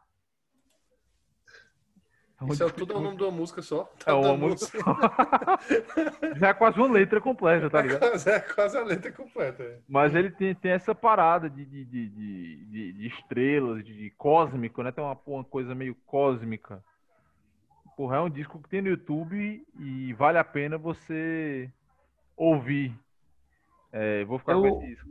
Quando eu ouço esse, esse disco, eu fico imaginando o que aconteceu na, na cabeça de Rony Von para ele mudar tanto assim é, ao- depois desse disco na carreira dele é, mudar de estilo 100%, porque o que ele canta depois disso não tem nada a ver com o que ele cantou nesse disco, é, É, é um totalmente fora da curva e tipo, é muito bom, né? Muito bom mesmo. é, acho que esse disco, o fracasso como o do Parabiru, gera uma coisa de mudança, porque o Zé Ramalho também muda muito depois do Parabiru, virou uma coisa mais de violeiro e tal.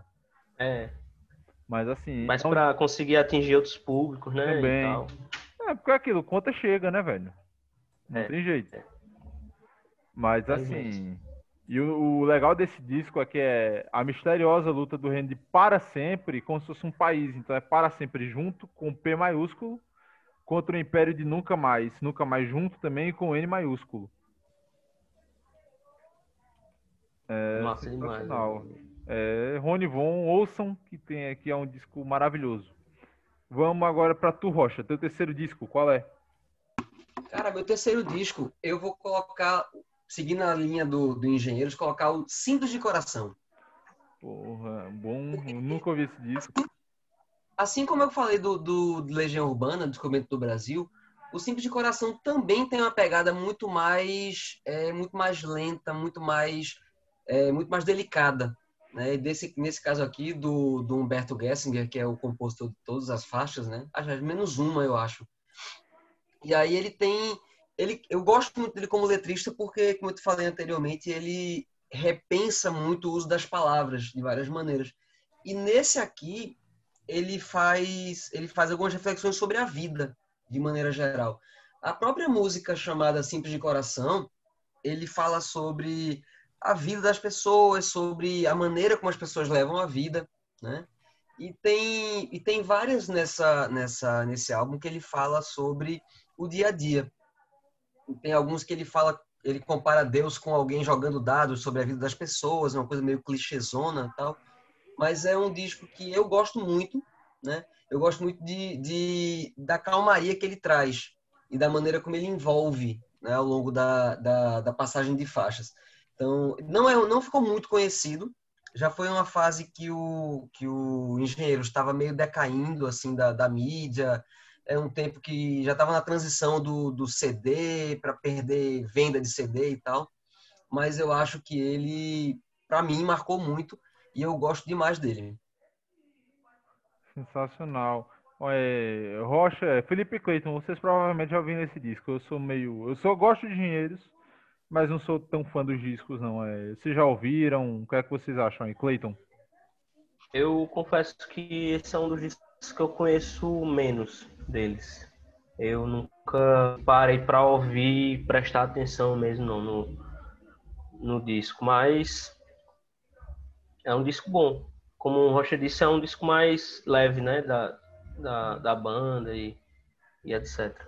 Felipe, tu ouviu já esse disco?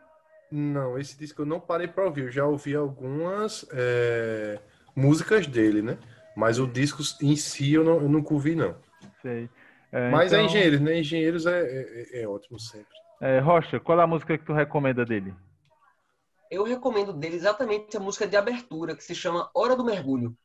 Ele já começa a música com, com eu acho que convidando o, o, o ouvinte para entender o que é o que é o disco, porque ele começa assim: fecha a porta, esqueça o barulho, fecha os olhos, tome ar, é hora do mergulho. É como se ele estivesse convidando você para entrar num ambiente diferente, entrar num universo diferente, que é esse universo que o disco todo vai trazer. Então, essa música para mim já é muito bacana. Então, é minha sugestão para esse álbum, para começar para entender um pouco dele, é essa primeira música. Clayton, o que é que tu recomenda desse disco? É, é, eu acho que Lance de Dados é a música que eu mais gosto do disco. É, Lance tu... de Dados. Eu, eu recomendo a música que dá nome ao álbum, que é Simples de Coração, que eu acho que é a que eu mais ouvi desse álbum. Se eu não me engano, ela tá também no acústico parte 2 do Engenheiro do Havaí. É, eu não posso recomendar música nenhuma porque eu não conheço, vou ouvir o disco, confesso. E vou procurar esse disco. Vamos dar procedimento. Clayton, teu terceiro disco, o que é que tu trouxe? Meu terceiro disco é Ave Sangria. Ave Sangria. O disco homônimo, né? Homônimo, é. É o primeiro disco da banda, né? O primeiro e até dois anos atrás único, né? É, para mim, como músico, é uma das bandas que mais me influencia e também fazia parte do, do movimento que eu, quando falei do, do disco Paibiru, é do movimento de grude, né? Eles foram per, percussores nessa época, é, junto com Lula Cortes. É, se conheceram, é, no começo se chamava é, Tamarineira Village, a banda, porque eles moravam no bairro de Tamarineira, aqui em Recife, a maioria dos membros. E eles começaram a tocar no, no, nos bares da cidade e eles eram vistos como, como os subversivos da época. Eles andavam vestidos de mulher, maquiado e isso para para a alta sociedade recifense da época era um insulto gigante, né? E, é. e aí eles foram convidados, é, se eu não me engano foi pela Polygram, mas eu não tenho certeza para gravar um disco. E aí eles foram para para o Rio de Janeiro para gravar esse primeiro disco da banda. E e a, o como o orçamento era bem apertado, o, eles não tiveram um grande apoio assim da gravadora no estúdio para para conseguir fazer um trabalho é, bem feito na época. Eles ficaram meio largados assim, não tinham não tinha produtor, eles meio que produziram sozinho as faixas e tal. Tiveram que diminuir o tempo das músicas. No ao vivo eles eles faziam versões gigantes da música. Eles tiveram que enxugar ao máximo todas as músicas e etc. Mas desse disco saiu os maiores sucessos da banda é, vieram desse disco. Que são músicas como O Pirata, é, Três Margaridas, é, Geórgia, talvez seja o maior sucesso deles, é, Seu Valdir, e inclusive foi por causa de Seu Valdir que a banda acabou, porque é uma, uma música com, com a letra é, considerada homossexual. É, o cantor Michael Polo, Marco Polo, cantor e letrista, ele fez uma música é, para uma, uma, figura chamada Seu Valdir, em que ele é, ele pede para Seu Valdir assumir ele como um relacionamento, etc. E essa música ela foi a mais tocada deles na época. Eles lançaram o disco e o disco teve uma recepção muito boa na, na mídia especializada da época. Eles ficaram em, em não chegaram a ser primeiro, mas ficaram ali no top 5, top 10 da, das paradas na época, logo após o lançamento. E, e, e, aí a ditadura bateu em cima por causa dessa música. Eles encontraram motivo de, por causa dessa música, censurar o álbum. E aí, é, quando eles, eles censuraram o álbum e exigiram que a banda relançasse o álbum sem essa música. E aí, logo depois, todo show que eles iam fazer eles ficaram marcados pela ditadura, né? E todo show que eles iam fazer, a ditadura ia lá, pedia para eles fazerem o show antes para os, os, os, fiscais foi, do né? regime, para poder liberar o show e etc. E aí isso foi no, numa época que é, que Alceu começou a ter certo reconhecimento e, e os músicos da Ave Sangria começaram a a não conseguir pagar as contas, né? A vida é isso. E aí eles começaram a migrar para a banda de Alceu, até chegar ao ponto da da banda encerrar as atividades e ficar esquecida por muitos e muitos e muitos anos. E é mais um caso como o Pai Birou. Eles foram resgatados na era da, da internet já.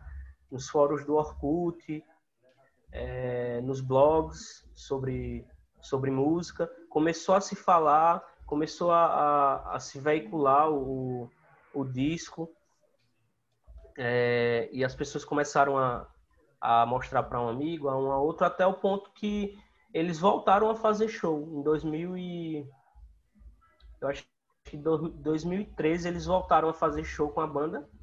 É, depois de quase 50 anos parados, é, voltaram a fazer show, alguns integrantes já tinham morrido. Quando eles voltaram, ainda tinha os dois guitarristas principais, que é, é o Chivinho, que é o guitarrista principal da primeira fase, e Paulo Rafael, que é o guitarrista até hoje de Alceu Valença. Alceu Valença, né? É, todo mundo conhece ele. Eu tava lendo aqui e, e eles, voltaram juntos e só que infelizmente pouco depois Ivinho faleceu. Aí a banda deu uma esfriada, mas depois eles voltaram de novo com só com três remanescentes, que é Marco Polo, cantor e letrista, é Almide Oliveira, que na época no começo ele era o baixista e, e agora ele é ele é um dos que cantam também e toca violão, guitarra e e Paulo Rafael na guitarra. Aí tem outros integrantes da, da cena pernambucana recifense que integraram a banda até chegar no momento deles conseguirem apoio para gravar um segundo disco. O segundo disco é só de músicas compostas naquela época que eles iriam gravar logo após o primeiro e não tiveram a oportunidade. Aí eles conseguiram gravar agora e também é incrível. Mas a, a recomendação é do primeiro, que é a, a, a essência da banda todo eles têm uma crítica muito ácida, um, uma coisa muito dedo na ferida e escrachada assim. Eles tiram onda, sabe, da, da, da situação do Brasil, da, da hipocrisia da sociedade brasileira, principalmente da sociedade recifense. Enfim, velho, é, é, um. Pelo que eu li um aqui, é, a gente falou muito sobre punk com os Titãs, falamos muito sobre psicodelia com Rony Von, com Parabiru. E Ave Sangria, pelo que eu tô lendo aqui, era uma coisa meio do glam rock ali, do, do, do David Bowie, dos Rolling Stones no início, que era aquela coisa de, de, até do próprio punk com The New York Dolls, que eram os caras se vestir meio que de mulher e batom. É, e Exatamente. chocar a, a, a família Chocava... tradicional brasileira. Esta aí que chocava choca total. com tanta coisa, né? Família brasileira tal. Só, só choca com o que não tem precisão. É, mas assim, vocês, Felipe e Diego, já tinham ouvido esse disco? Eu. Cara, eu só... Pode falar, Diego. Não, eu só conhecia o nome da banda, mas eu nunca ouvi nada sobre ela, infelizmente.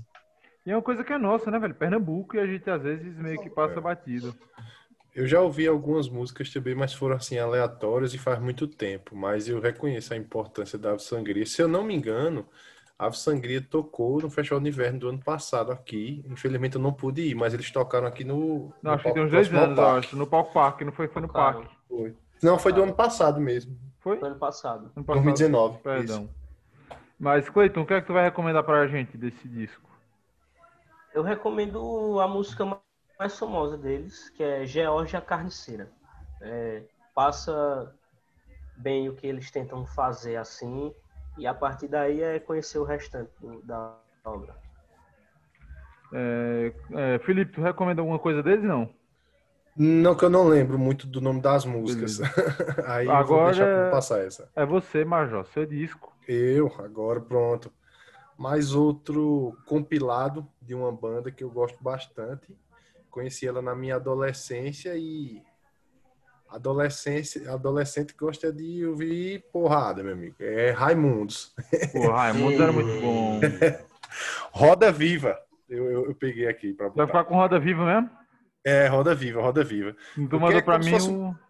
um compil... Ah, mudei, cara. Você mudou para mim o MTV ao vivo, seu pilantra. Mudei, mudei. Vou lhe pegar no armlock, seu safado. Rapaz, o Roda, eu escolhi o Roda Viva, porque é como se fosse um compilado de, dos 20 anos de carreira dele, que foi um álbum de 2010, né? E com algumas músicas novas, né? Mas eu peguei mais pelo, pelo compilado mesmo, né? Sim. Ah, mas é um álbum ao vivo, não Roda Viva. Isso, isso, Roda Viva ao vivo, isso, isso. Já é com a nova formação, né? Mas só tocando músicas clássicas, velho, do, do, do Raimundos. E, tipo assim, eu gosto muito do, do, da, da onda punk misturada com forró do que o Raimundo faz, pô. É, tem é aquela coisa bom. de que se você não mudar, né, você é desgraçado. É, o Rocha talvez também vai concordar comigo, Cleiton também, que o Raimundo surgiu na época que o rock tava mais brincalhão. Que aí Isso. veio com Mamonas Assassinas. Na época do Mamonas, é. Isso. E aí tem essa coisa de ser um rock que e também tem essa coisa de, ser um, um, punk, mas tem umas coisas de forró, misturar com é. música nordestina. Mas era isso, tudo muito mais do, do, gracejo, da galhofa mesmo. Rocha também pode falar sobre isso letras muito ácidas o Raimundo Tim. Para quem é jovem, gosta de ouvir a bagaceira. É. gosta do, do, do, do, Na verdade, o jovem gosta do proibido. É. Eu gostava muito do Raimundos, é que ele foi um rock que veio com a voz da gente, assim, era muito sem frescura. Isso, ele isso. falava as palavras do jeito que a gente falava, tipo, fui num puteiro em João Pessoa. Pessoa. É, isso, Sabe? Isso. Não, não era, não era o, o tom de voz ou alguém falando com o som de uma pessoa, especificamente do, nord, do, do, do Sudeste e tal. A gente se identificava com eles, isso era muito legal. Muito é, e aquela a coisa, né? Descobrir que a vida é boa foi minha primeira vez. Isso, isso. E eu também gostava do, do, do punch do Raimundos, aquele negócio meio punk, tupa, tupa, tupa, tupa, tupa, aquela música rápida, acelerada. Dois minutinhos. muito massa. E Roda Viva, é, pra quem não sabe, é uma menção a puteira de João Pessoa que era um puteiro que ficava em João Pessoa chamado Roda Viva. É. que foi que a primeira experiência de algum dos é, integrantes, se eu não me engano, não foi? Rodolfo, do primo do Rodolfo, alguma coisa assim. Foi, os caras fizeram o. É, e o Roda Viva hoje fechou, para tristeza do ouvinte aí, caso desejasse, pós-pandemia, um, um, lugar com belas moças, e hoje é um motel. é, Mas assim, aí, bicho, esse álbum é, é muito bom, é muito bom mesmo. Bom, Raimundo é sensacional. Rocha, tu curtia muito Raimundo na época ou não? Muito. Né? Raimundo tocava demais quando eu comecei a trabalhar em rádio aqui em, em Recife. E aí me lembram sempre um caso maravilhoso, porque eu trabalhava com um locutor que eu não vou citar o nome dele, mas ele é evangélico, e ele tinha muito problema de pronunciar o nome de algumas bandas. E, aliás, o nome de algumas músicas. Mas o cara é super profissional, ele fazia, tipo, fazia o dele certinho. Mas pra ele dizer puteiro em João Pessoa, ele sofria, viu? Pensei que o que quebrava ele era só o 100, velho. Mas não era puteiro de uma pessoa. Não, não, é só eu sei, eu acho que talvez ele nem entendesse o que a letra dizia. Mas não era o nome da música, né? Ele não tinha que falar isso no microfone. Era o pecado Aliás- da carne. Aliás, eu quero, tenho que dizer que a Sol Eu Sei é uma das minhas músicas favoritas com, dos Raimundos, porque ela me lembra muito aquela coisa de você brincar com o fato da pessoa não saber falar inglês. É, a música do analfabeto em inglês. É. Mas, porra, esse disco é sensacional. Felipe, o que é que tu vai escolher dele? Cara, pra mim, eu vou escolher a música que só. Você ouviu dois segundos da música, você sabe que, qual música é. Você ouviu dois segundos, ouviu a introdução da música, você já sabe que música é, e foi aqui eu, a primeira de Raimundos que eu, que eu vi, que foi? Mulher de Fases, cara. Ah, acho que foi o clássico noventista, né, velho? Bicho, começou a tocar, você já sabe, é Mulher de Fases. Eu tava conversando esses dias com uma amiga minha da, da academia e tal. E meu irmão, me lambe como essa porra dessa música envelheceu mal, bicho. Nossa, essa música aí, meu amigo, hoje em dia, se eles fizessem, era cancelado na hora. Canceladíssimo. Cancelado na hora. era... Nem perguntei, Cleiton, tu curtia muito Raimundos, não? Eu escutei, confesso que escutei pouco. Eu, eu conheci o Raimundos na época da minha primeira banda. Tu, É, ligado? é, que os integrantes da, da banda curtiam muito, aí eu comecei a escutar. Mas aí eu não fui muito a fundo na, na discografia, não. Inclusive, esse disco é, indicado pelo, Felipe eu não conhecia. É, é o um álbum discão ao- ao vivo, Ao né? vivo. É, uma boa vida. É, mas, pô, tá, não é, conhecia. Tava conversando, pô, Milambe. Rocha, tu tem que concordar que, porra, é pancada, velho.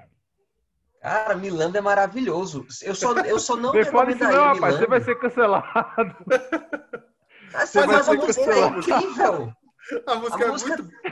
Mas se você pensar direitinho, essa música tem um- um- uma coisa também de, de um aviso social, porque o cara vai preso. É, Se você vê o música clipe, é o cara do- que é um assediador, que é o pedófilo, ele vai ele preso. vai preso, Vai, o vai. guarda pega ele. E o guarda diz, ó, bicho, se fosse ano eu fazia a mesma coisa. E se É. fosse ano que vem, ia ser normal, tava de boa. É, Né? Então ele fala sobre a cultura, fala sobre as pessoas que e tal, mas ele fala que a lei é a lei e vai ser cumprida. Então É, acho que o cara engraçado, tem... o que eu acho engraçado é que o Raimundos é cancelado, mas o Brega Funk não é, mas isso é pra outra Não é. pauta.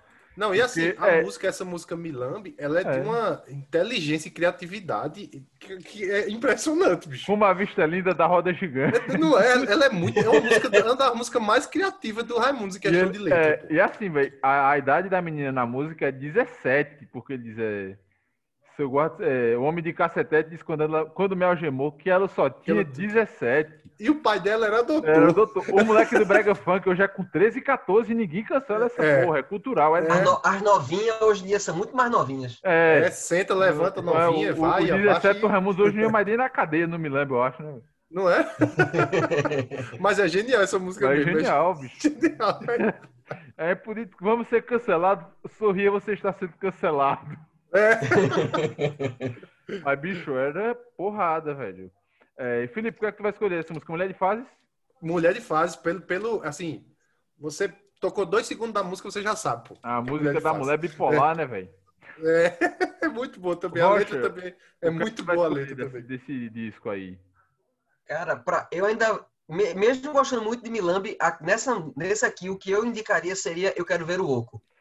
A música dos acidentes, também. Porrada. Porque essa música vi- virou, virou tipo, virou um meme, assim, tipo, É, você vê a desgraça comendo, você vai piorar, Eu- porque eu eu quero quero, ver ver o o oco. oco. E é uma das mais pesadas, assim, em questão de, de peso da música, né? Uma das mais pesadas de Raimundo, né? é. Cleiton, tu tem alguma música desse disco pra, pra falar, não? Bicho, como eu disse, eu, eu É. nunca ouvi o disco, mas eu fui ver a, a relação das músicas, só tem as mais conhecidas, né? É. Eu indicaria Reggae do Maneiro, velho. Acho que foi É, a pô, primeira é muito música que eu- claro. que eu Muito a música do assim, imigrante. Gostei, velho. É, Muito Reggae do. Maneiro é muito massa. É, muito, é a música do imigrante, velho. É. Eu tenho, eu tenho. Você me pergunta, ele responde: Eu tomo pinga com a Domingas, dançando, curtindo o Vando. É, é muito massa. Tô comendo bem no restaurante Morte Lenta. Muito bom pro Raimundo. É, bicho, eu não vou ser cancelado, então. eu acho que eu vou. Pô, tem muita música boa. É, eu tô por entre a mais pedida e é só eu sei, hein, velho. Pô, a mais pedida é boa A demais mais também. pedida é legal. Mas acho A mais pedida é com- boa porque tem a Penélope. É, da é Érica Martins, não, do, do Isso. Martins. É, mas, porra, acho que eu vou ficar com a, a música clássica aí da polêmica do puteiro e João Pessoa. Aqui é, que é, não muito- dá pra é, ser cancelado, Sérgio, não. Não, é muito bom, Raimundo. É, que- é, foi, foi descobrir que a vida é boa, foi minha primeira vez. Não, é só da experiência do cara, velho. É. O cara, a experiência que ele teve pronto, acabou. É, vamos lá, já foram 15 discos. São cinco discos para cada, quatro integrantes. Vamos embora que a gente já tá um tempinho aqui. Eu sei que tá gostoso, mas vamos embora que a gente Vamos também embora. tem outras coisas para gravar. Vamos tentar acelerar, né? Vamos para a rodada 4 agora, né? A penúltima rodada. Eu vou ficar, bicho, com um disco que eu ouvi aqui em casa. Minha mãe tinha esse CD, que é o Rádio Pirata, do RPM. Pô, bom, bom também. Ah, Rádio Pirata não, perdão. Revoluções por minuto. Rádio Pirata é a música, idiota. É Rádio, Rádio, Rádio, Pirata, Rádio Pirata é a música. música. Revoluções por minuto. Porra, minha mãe tinha esse disco aqui em casa. Já era no formato CD. E, bicho, é, esse disco é maravilhoso, pô. E foi uma banda que meio que deu um boom, acabou, foi, voltou, foi, voltou. Paulo Ricardo foi pra carreira solo. Mas esse disco do Revoluções por Minuto é sensacional. Velho, é, é um disco que às vezes até esquecem muito, mas é um disco importante pra mim, sabe? É muito e, bom esse disco. Porra, é um disco que tem os maiores sucessos da RPM, velho. Com muito É, orgulho, eu vou eu dizer que, essa que- esse disco é do meu tempo. Não, é. E, pô, era na época. Como a ditadura, assim, era uma merda, óbvio, não vamos falar que a ditadura foi boa, porque não foi. É uma merda e. Mas criativamente, como a galera era afiada, né, bicho? É, Tem que ser, né, velho? Era a necessidade da época, né? Você olha a música popular hoje, ela é tão. Com perdão da palavra, o nego vai me cancelar, meu Deus. Mas, porra, é pobre comparado com aquela época, velho. Você tinha tropicalismo, você tinha Novos Baianos, você tinha Chico, você tinha Gil, você tinha Caetano, você tinha o rock dos Titãs, do RPM, até mesmo do Traje a Rigor, você tinha o Ira. Pô, como a galera era criativa, era inteligente, e como isso tocava nas rádios e era bombava, sabe? É sensacional. Rocha, tu que falou aí que esse disco era a tua época, porra. Qual foi tua reação na época ouvido isso aí? Cara, na, na minha opinião, como esse, essa banda tem uma época muito parecida com a Blitz, eu fico sempre comparando que eles são tudo que a Blitz podia ter sido, sabe? Eles eram divertidos, eles tinham uma musicalidade boa, eles tinham um ritmo massa, eles eram cativantes, eles eram, eles tinham carisma, presença de palco e tal, e também tinham conteúdo nas letras. Era uma banda, pra- na minha opinião, muito completa. Eles são muito da, da, da essência e da alma dos anos 80 em relação à quebra contra o sistema, de se recuperar contra a, a, a, a censura e tal, e fazer isso bem feito. Eles, pra mim, são uma banda extremamente querida, assim, na, na minha história. E era uma coisa pop, né? Porque o Titã, Também. Cabeça de Dinossauro, era porra, aquela coisa baixo, guitarra, bateria, vocal raivoso. O RPM, ele tinha uma, uma coisa de sintetizadores. Pegada mais progressista, né? É. Cleiton, qual é a tua experiência com esse disco aí? Véi, RPM pra mim é uma banda que tinha tudo pra hoje ser uma das maiores do Brasil. Eles se perderam na fama, eu acho. Porque a época do lançamento foi uma coisa estrondosa, assim, né? Algumas pessoas chegam a dizer que eles foram mais próximo que a gente teve de uma bitomania é, a, a brasileira, né? É, E, e eu acho que isso, isso para uma banda que tá começando logo no primeiro álbum, velho, deve ser uma pressão danada, né? E eu Já acho deve que eles não souberam. sucesso É, que Paulo Ricardo depois foi ser a galã novela, né, pô? é. Tanto sucesso é, que eles fizeram. E, É. Ele não, não era nem ator, mas fizeram tanto sucesso, queria Eu tanto sou- o rosto de Paulo Ricardo ali. eles não conseguiram muito lidar com isso e acabaram terminando a, a banda depois, né? e, Mas velho, esse disco é incrível, velho. Só tem musicão, pô. eu sou hétero, mas cá pra nós, pô. Paulo Ricardo, que homem lindo, bicho. Paulo Ricardo. Ficarei calado nesse momento. Rocha fica lá, senão você está em casa, complica pra você aí. Mas, porra, que homem lindo. Não, pô, velho. mas ó, o bicho virou galã de novela, pô. Não, ele, O bicho ele é. é ator, mas virou galã de novela. E até hoje ele é bonitão, velho. É, pô. Eu sou hétero, mas tá foda-se, paga um pau pro cara mesmo, o cara é lindo. É, Felipe, qual a tua experiência aí, bicho? Com... Bicho, esse álbum faz, faz tempo que eu escutei, mas é igual vocês estão dizendo aí, só música boa, bicho, só pedrada e, tipo assim, é impressionante o sucesso que RPM fez, né? Eu, eu não... Esse álbum é de que ano? Esse álbum é de 85. 85, eu não era nem nascido, cara, mas só de ouvir falar do sucesso que esse álbum fez é, é, é impressionante, cara. É, é foda. É, pra agilizar aqui, eu vou escolher a música, eu vou ficar com Revoluções por Minuto, que é a faixa título. Que, porra, é, é sensacional, né, velho? Era, era aquela sensação de ciclo pós-ditadura ali. Provavelmente já tinha estourado alguma coisa no Chile, porque no início da música ele diz sinais de vida no país vizinho. Eu já não ando mais sozinho. E aí ele diz que ouvimos qualquer coisa de Brasília, rumores falam em guerrilha. E aí ele diz que é viola, canto, viola o canto ingênuo do caboclo, cai o santo do pauoco. Porra, eram uns versos e era tudo bem animado, tecladão, sintetizado, É. pá, pam, pam, pam, pam, pam, pam, pam, pam. É, porra, era maravilhoso. Mas esse disco é sensacional, é por ordem alfabética. Rocha, escolhe uma música aí. Cara, Olhar 43 me marcou muito. Quem nunca, né? Quem não... Porque na minha que não- época de adolescência ainda se usava como gíria, né? Que a, que a pessoa estava interessada, que a pessoa te jogou um olhar 43, aquele olhar meio fatal, assim. Aquele assim, meio de lado, já saindo, indo embora, louco por você. Que é o Porra, sucesso ou o desastre, né? Se você... E o que essa música fez de sucesso não, não tá no gibi, não. Brincadeira. KLB essa música regravou, pô. Uh, É, Cleiton, qual é a música desse disco que tu escolhe aí? Véi, eu fico com Rádio Pirata. Puta, muito Pra mim é a, a melhor desse disco, velho. Rádio Pirata é sensacional, velho. Atacar navios mercantes. É. E tu, Felipe, o que é que tu vai decidir? bicho, decidir? eu não vou por letra. Eu vou mais pelo andamento da música, que eu acho muito legal, que é Loura Geladas, velho. Pô, mas Eu Loura muito... É a música de todo mundo aqui. É... O Rocha. Bicho, também- O Rocha também. Eu acho muito bom, pô, o andamento dessa música. É muito legal, pô. Muito legal essa música. É, vamos dar uma pausa aqui, porque senão eu edito qualquer coisa, mas o Rocha, é, não sei se ele gosta de falar do tema, que é uma coisa muito pessoal. Mas o Rocha é gay. E assim, quem nunca sofreu por amor, né, Rocha? Pois é. Se você quiser, eu corto esse pedaço e tal. Nada, poxa. Mas assim, que é, o gay também sofre por amor, velho. E provavelmente você também teve sua loura gelada. É, mas assim, até em relação a isso, a música Olhar 43 me marca muito, porque no, no minha época de adolescência era uma coisa mais velada, você não podia paquerar abertamente. É, Porque se a pessoa não fosse, ela ia te dar uma surra. E se ela fosse, ela ia te dar uma surra porque não queria que ninguém soubesse que ela era. tinha que ser Agora é extremamente escondido. É uma, uma pena, Então- né, velho, isso ter acontecido. É. assim. Difícil, né, velho? Então, esse olhar 43, pra gente, tem uma, uma outra conotação. Tipo, Hum. tu tem que ler tudo no olhar e tem que ter uma interpretação perfeita, porque se tu errar, tu vai apanhar. É, mas, é, É mas aqui, bronca, é bronca. Loura gelada é a história universal, porra. É a história do cara que tomou um belo toco e, porra, vai acabar enchendo a cara na mesa de bar. Anteci- Focando nas mágoas, né?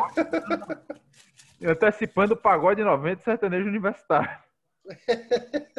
Mas eu acho que uma boa sofrência constrói caráter, viu? É. É. Não, aí ele diz no início da música, né, velho? Disfarce e faz que não me viu, é, nem me viu, não me ouviu te chamar. Disfarce assim de mim como se faz com qualquer um. Agora eu sei, passei por cada papel e rastejei tentando entrar no teu céu. Era muito bom aí. É, pô, não, e, e aí tem o, o solo de guitarra inicial que é sensacional, pô, do, do É. Fernando Deluc. Mas, pô, Se eu não me engano, esse Fernando de... é esse guitarrista, ou, é esse ou era outro do RPM, que ele era lagoano, era de eu Arapiraca, aqui sei. próximo. Foi que, tem que eu, eu me lembro quando eu era mais novo que minha mãe dizia que eu tenho uma minha mãe, uma, a irmã da minha mãe, minha tia, ela mora em Arapiraca, Alagoas aqui, né? Que é pertinho aqui, 120 quilômetros daqui de Garanhuns. Aí ela dizia: "Não, o guitarrista de RPM, sua tia conhece a mãe do guitarrista de RPM, ele é da de Arapiraca. Eu não sei qual é guitarrista é, pô. Mas, Eu pô, juro é- pra você que eu não sei, depois eu vou pesquisar. Foi um disco que animou todo mundo, né, velho? Porra, e só Foi. musicão, bicho. Revoluções por minuto, Rádio Pirata, Loiras Geladas e Olhar 43. É muito, um disco muito frenético esse disco do RPM, né? É um disco um sábado à noite, né, velho? A gente É, muito frenético, é muito. Eu achei ele bem agitado. O cara chega numa baladinha, coloca um disco desse, acho que anima na hora, né? Na hora, na hora. É, porra, E se, tipo assim, essas bandas cover e tal, de, de, de, rock dos anos 80, 90, bicho, tocou RPM, a galera se agita, velho. Na madrugada, na mesa do bar, louras, louras geladas, vem me consolar. É a cerveja, né? É, e aquilo, pô, é a menina se esfregando com outro cara, porque já sei que um é pouco, dois é muito, três é demais. Eu fico louco de ciúmes de outro rapaz. E a letra também é muito bem construída, a letra, velho. Não, foi sensacional. To- todas as músicas são sensacionais. Muito É. bom. Rocha, traz teu disco aí, teu quarto disco.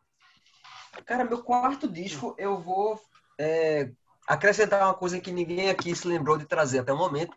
Eu vou trazer uma cantora nacional que é a Pitty. Verdade, Pete, Pete. Tá faltando Mulherão. atividade feminina nesse dia, nesse. Peço perdão. Mulherão de responsa danado. E eu vou sugerir o álbum anacrônico dela. Caralho, esse disco é muito bom. O- a própria música é muito bom, a, a título, né? Anacrônico. Exatamente. E assim, eu acho que ela traz, ela traz uma, uma questão social, ela traz uma questão política, ela, ela traz uma conscientização, mas sem perder também o toque, o toque gentil. Embora ela tenha uma voz muito forte, eu acho que ela consegue trazer letras assim é, que tem uma sensibilidade muito grande. Então eu vou deixar aqui como sugestão a Pete. É um álbum relativamente recente, né? Mas ela já estava se estruturando como, como é, a maturidade dela como artista, né? Eu acho que é de 2005 esse álbum. Né? E, aí eu deixo foda. ele como minha indicação. É, porra, esse disco é muito bom. Cleiton, tem alguma coisa pra falar desse disco? Véi, eu confesso que a carreira da Pitty eu não conheço muito em termos de álbum, assim. Eu conheço mais as músicas mais, é, digamos, as mais famosas dela, As né? pops, né? Mas é, eu sei que nesse álbum estão algumas das, das melhores dela. É. Felipe, e tu? Cara, esse álbum, assim, eu não, não escutei o álbum muito. Agora eu já vai ficar como indicação de música. Eu já vou entrar na Já vai meter a tua você. aí. Já vou meter que é na sua estante. Por quê? Porque nessa época que saiu, que eles fizeram um clipe, era na época do- dos clipes de MTV, do Multishow, que eu assistia muito clipe no Multishow, sabe? Animadinho, né, velho? Muito Animação. era, pô. Aí esse clipe eu assisti demais, demais. Eu assisti esse clipe, que era do, do homenzinho de lata, que, que a mulher, é, ele é, tinha uma Tem uma mulher animaçãozinha bonita, né? É, uma É. animaçãozinha bonita, ao mesmo tempo triste, sabe? Melancólica. Muito boa, velho. Eu assisti demais esse clipe. Se você acabou o namoro, teve um, um namoro É. aí recentemente, e vai ouvir essa música, esconde a gilete, tranca no armário, joga a chave fora. Porque essa É música é, velho? é triste, velho, é, é pancada. É, Pancada, é Mas tu sabe que essa assim. letra também me lembra muito uma coisa um pouco política também, quando ela fala, tô aproveitando cada segundo antes que isso aqui vire uma tragédia. também. Isso era muito a minha música entre, o, entre a, a, a eleição que deu, deu a presidência para Bolsonaro e a- O o, momento que ele assumiu. Então, cada, cada dia era tipo, tô aproveitando cada segundo antes que isso aqui vire uma tragédia. É verdade. Eu É não tava foda. errado, não. É, errado não tava, mas. É, errado não é, Rocha, o que é que tu vai recomendar desse disco aí? Cara, eu recomendo a própria Anacrônico mesmo. O É. próprio tema. Eu ia, sugerir, eu ia sugerir na sua estante, mas já foi mencionado aqui. E Porra, aí eu vou Felipe. deixar o Anacrônico É, mesmo. roubei. Eu ainda passei na frente e roubei a tudo. música do cara. Queimar você, vamos quebrar você no pau. Rapaz. Mas, Perdão Cleiton, por isso. Cleiton, o que é que tu escolhe desse disco?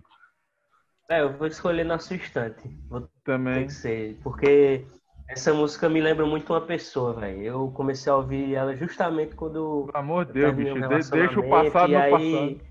Pegou no Oxe, coração é- agora. é, Deixa já, o já passado deu no até vontade passado. de beber e escutar essa música. Não.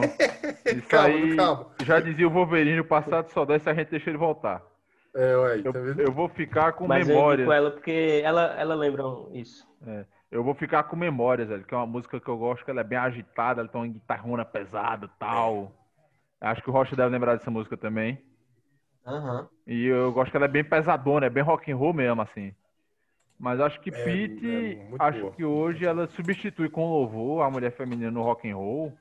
Ela substituiu com louvor um cargo que era de Rita Lee. Não que Rita Sim, Lee, sim. mas assim, ela é a Rita Lee dessa geração, tá ligado? Pra mim. Ela não teve medo de inovar, né? Porque mulher no rock and roll, na, na- nessa época de Pete, era inovação, né? É, e assim, você Só tinha tinha, um só tinha Rita Lee Paula que, Toller. fizer- que fazia sucesso, né? É. Não, Paula Toller também, né, Rocha? É porque Paula Toller, ela tinha uma, uma coisa muito de ser a mocinha. Ela não era uma Rita Lee rebelde. Era, era- Pois era é, muito meiguinha, muito não sei o que, não É. era muita fofinha e tal. Não, Pete era porrada, pô. E de certa forma, até a Rita Lee, quando se lançou, ela também era a menina no grupo dela. É, Dos Mutantes, mutantes. né? A Pete, ela entra pra ser roqueira. Ela entra num, ela entra num, num programa, ela entra num show chamando a nação das camisas pretas. Porra, isso pega muito pesado. Ela já É. era a Pete, né, velho? É. É. E o, É. show, o show dela é peso, velho. O show dela Eu- é peso. Eu fui pra dois shows dela de graça aqui no Festival de Inverno e, porra, era a mulher tem uma presença de palco sensacional. É. É, vamos adiantar aqui. Cleiton, traz aí teu disco. Então, é, continuando com Mulheres na Música, já foi falado Os Mutantes, com Rita Lee, né? Puta, Mutantes, acho que E- foi o álbum que. E Arnaldo Antunes. Arnaldo Batista. É, o, o álbum, na verdade, não o álbum Os Mutantes, o álbum A Divina Comédia Eu Ando Meio Desligado. É o terceiro ah. álbum dele, deles, eles já estavam um pouco mais é, assim, conhecidos e tal, e tem a música mais famosa, né? Sim. Da banda, que é Ando Meio Desligado.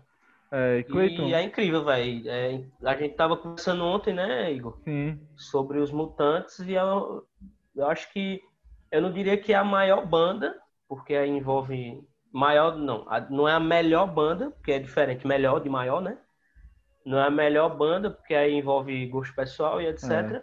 Mas eu acho que é a maior banda brasileira, maior no sentido de projeção, É. de, de história, de da onde chegou assim, né? É uma É. banda muito reconhecida. E esse álbum pra mim é o, o que eu mais gosto deles. Cleiton, só rapidinho, é, desculpa a intromissão e te corrigir, mas tu falou Arnaldo Antunes e no- nos Mutantes Arnaldo Batista.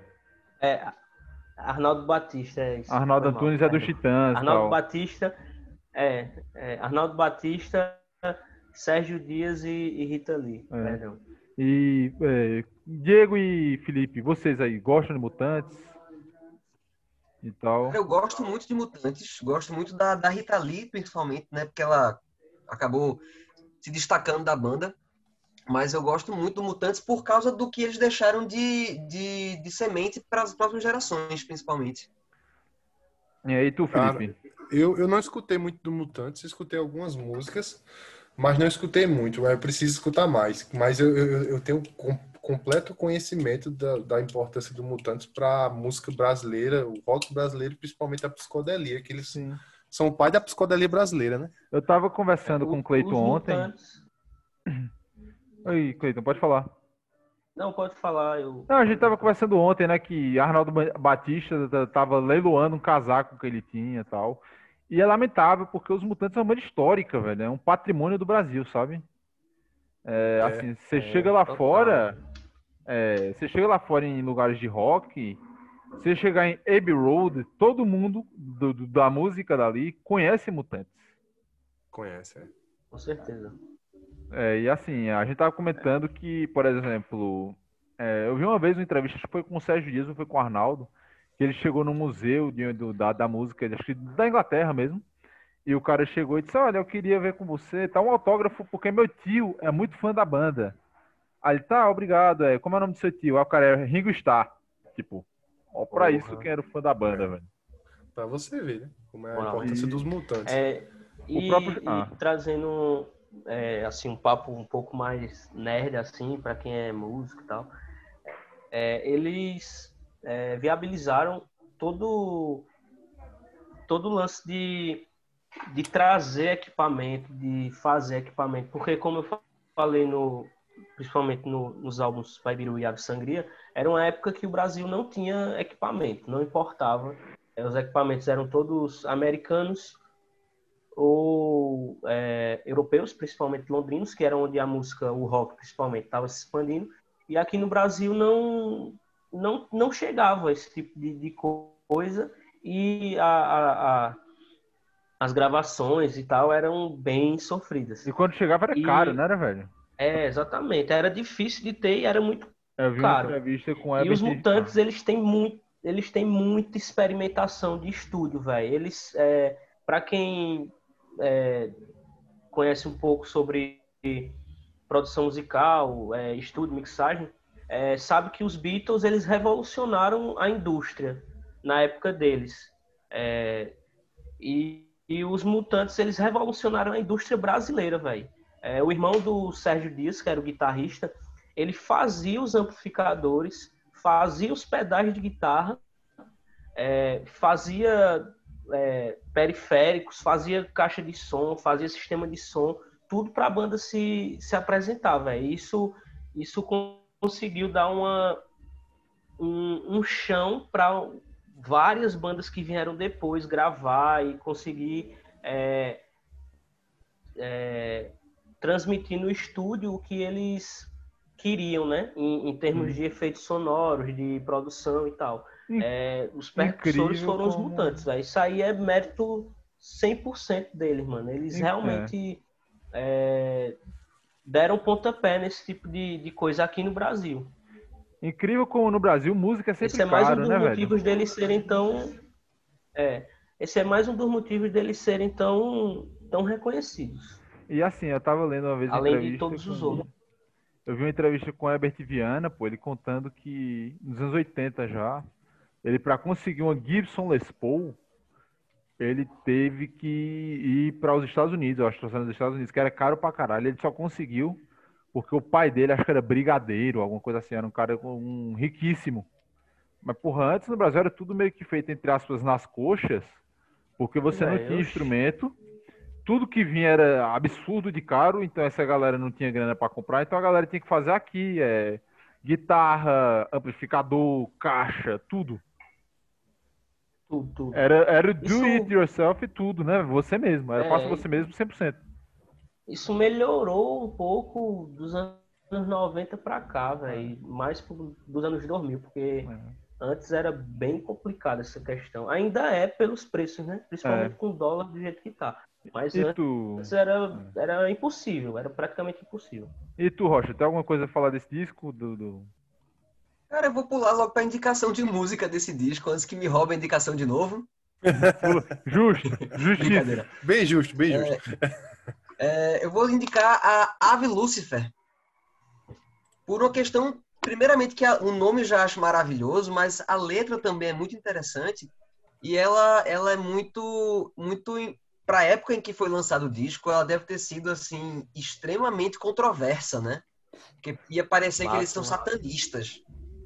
É o rock and roll sendo subversivo, né, velho? Bando de comunista safado da porra. É, mas e aí, tem alguma coisa é, a falar, Rocha, desse disco? Além da, da música já? Não, sobre o disco de maneira geral não, assim, eu gosto muito por causa da época e tal, mas o disco eu acho muito sensacional.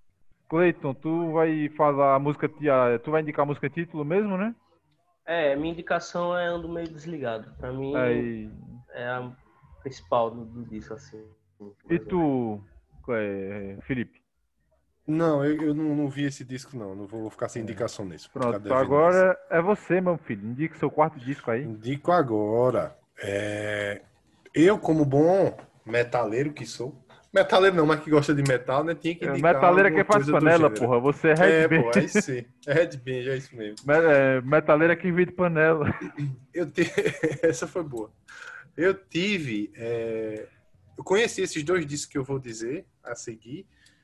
Eu conheci eles há pouco tempo, mas são considerados, com um amigo meu, me disse que são os dois maiores discos de heavy metal do Brasil. E o primeiro que eu vou indicar é o Temple of Shadow. Angra, né?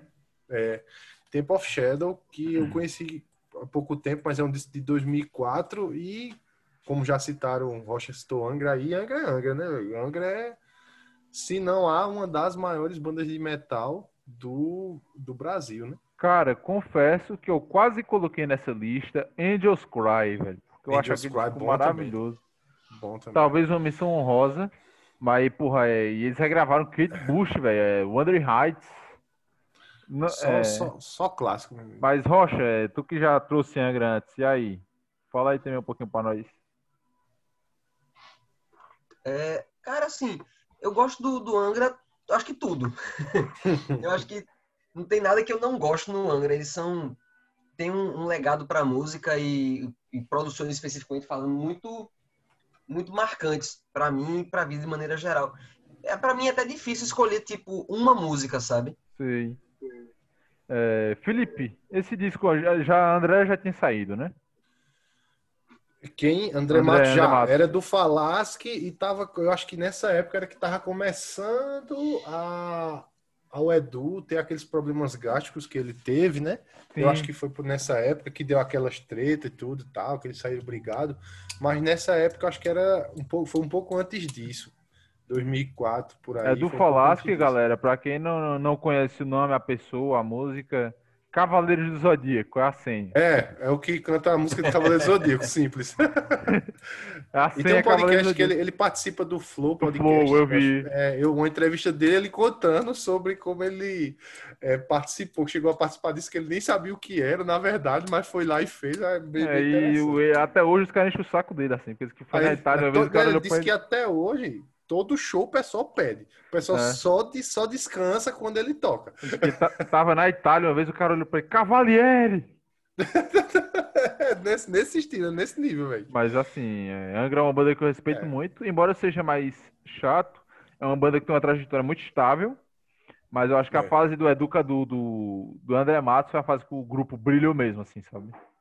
Foi, foi. Mas assim, o Temple of Shadow também foi um peso, porque ele foi um- é um dos maiores discos de power metal do mundo, né? Não só do Brasil, pô.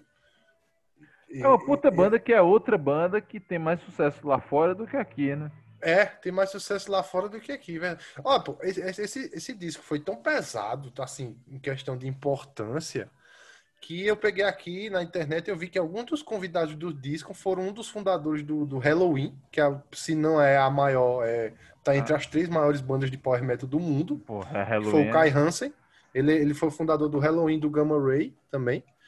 E o Hansi Kursch, que é um vocalista da banda, que é uma das bandas que eu gosto também de heavy metal, que se chama Blind Guardian, que é uma banda, puta banda famosa lá fora. Tipo assim, só peso, velho, esse álbum. Porra, mas é bom. É... E Rocha, vamos começar aqui pelas indicações. É, Felipe, indica aí a tua música desse disco. Bicho, Aliás, não, gosto- perdão, Cleiton, é, tu acabei cortando você, não, não falou direito. Tu conhece Não. esse disco do Angra ou tu? Não, não conheço. Como eu falei, não é muito o- a vertente do rock que eu costumo É, escutar. Tu não é Eu tão mais metal. por nome assim, é, mas eu não, não, não conheço, não. É. Felipe, o que é que tu vai indicar pra nós aí? bicho, a música desse álbum que eu mais gosto, nem que eu mais gosto, mas uma das que, assim, me chama bastante a atenção é Wishing Hell, que eu acho uma música bem mais alegrezinha, uma música bem é, é, é, é, mais, mais feliz no meio de tanto peso, sabe? Apesar de eu ser apaixonado pelo peso, mas eu fiquei entre dúvida, em dúvida entre ela e The Shadowhunter, que começa com violão flamenco e tal, que eu gostei bastante. Eu gosto dessa mistura, sabe? Wishing Hell, tu vai ficar com ela, né? É, vamos ficar com Wishing Hell. E Rocha, o que é que tu escolhe aí? Exatamente a Shadowhunter. Cara, olha que maravilha aí, ó. Acorde a caçamba. é, mas assim. E, e e- assim, eu, eu disse, o, o álbum, ele tipo, ele conta toda uma história, né? Não é uma- as músicas aleatórias. O álbum, se você pegar a, a história por trás de cada música, dá um filme, cara. É, tipo, é bem uma coisa bem do, do, do heavy metal Sim, europeu, muito né? bem produzido, é muito bem produzido o álbum, muito bem pensado. É uma coisa bem do heavy metal europeu, essa coisa que a gente já falou um pouco sobre a ópera rock no meu podcast do American Idiot com Rocha, que é a coisa de um filme musicado, de, de você ter uma ópera, uma ópera mesmo. Até porque os caras também, o Edu Falaschi tanto quanto o André Matos, ambos têm uma coisa meio de tenor, de ópera, de, de- tem Isso, uma lírica, isso. uma lírica ali. E fica aqui E- também a, a menção honrosa para André Matos, né? É, uma homenagem a André, Deus o abençoe, porque esse cara tem que estar no céu, porra. Com certeza. É, porra, era um do- do- dos grandes cantores de heavy metal do Brasil, que nos E eu deixou lembro aí. que a, a primeira música aqui, um off aqui, né? A Sim. primeira música de heavy metal que eu escutei foi Fairy Tale. que é do Xamã, né? que é do Xamã. É, Foi a primeira, eu lembro claramente, foi a primeira Do música que eu escutei que foi aquela porrada na alma. Não foi Do nem na- Xamã. no ouvido. Eu gosto. Como eu sou muito acelerado, eu gosto de Pride. Sei, sei. Que é, acho que é com Tobias Summit que ele canta. Mas é. E Rocha, tu vai ficar com a Shadowhunter mesmo? É. E aí, tu prefere quem no Angra? André Matos ou tu prefere a fase do Falasque? Eu sei que você já falou que gosta de tudo e tal. Mas só pra jogar uma lenha na fogueira. Só pra meter uma treta. Cara, eu sou muito fã do André, mas é porque por uma outra ques- questão também. O André, eh, muitas músicas foram feitas para o timbre de voz dele. Vai falar de morto aqui agora? Então, assim, eu acho meio sacanagem, porque Não, é. o, o, o Edu, quando assumiu, tinha coisas que a voz dele não. Era biologicamente é, difícil para ele fazer. É. Então o pessoal tirava onda no show que tinha, é. é, tinha trecho de música que ele botava, pra- ele botava o microfone pra galera cantar, porque ele não atingia a letra, a, a, a, a, a nota. É porque assim, o André ele construiu o Angra e o Edu já pegou meio que o bonde andando, né?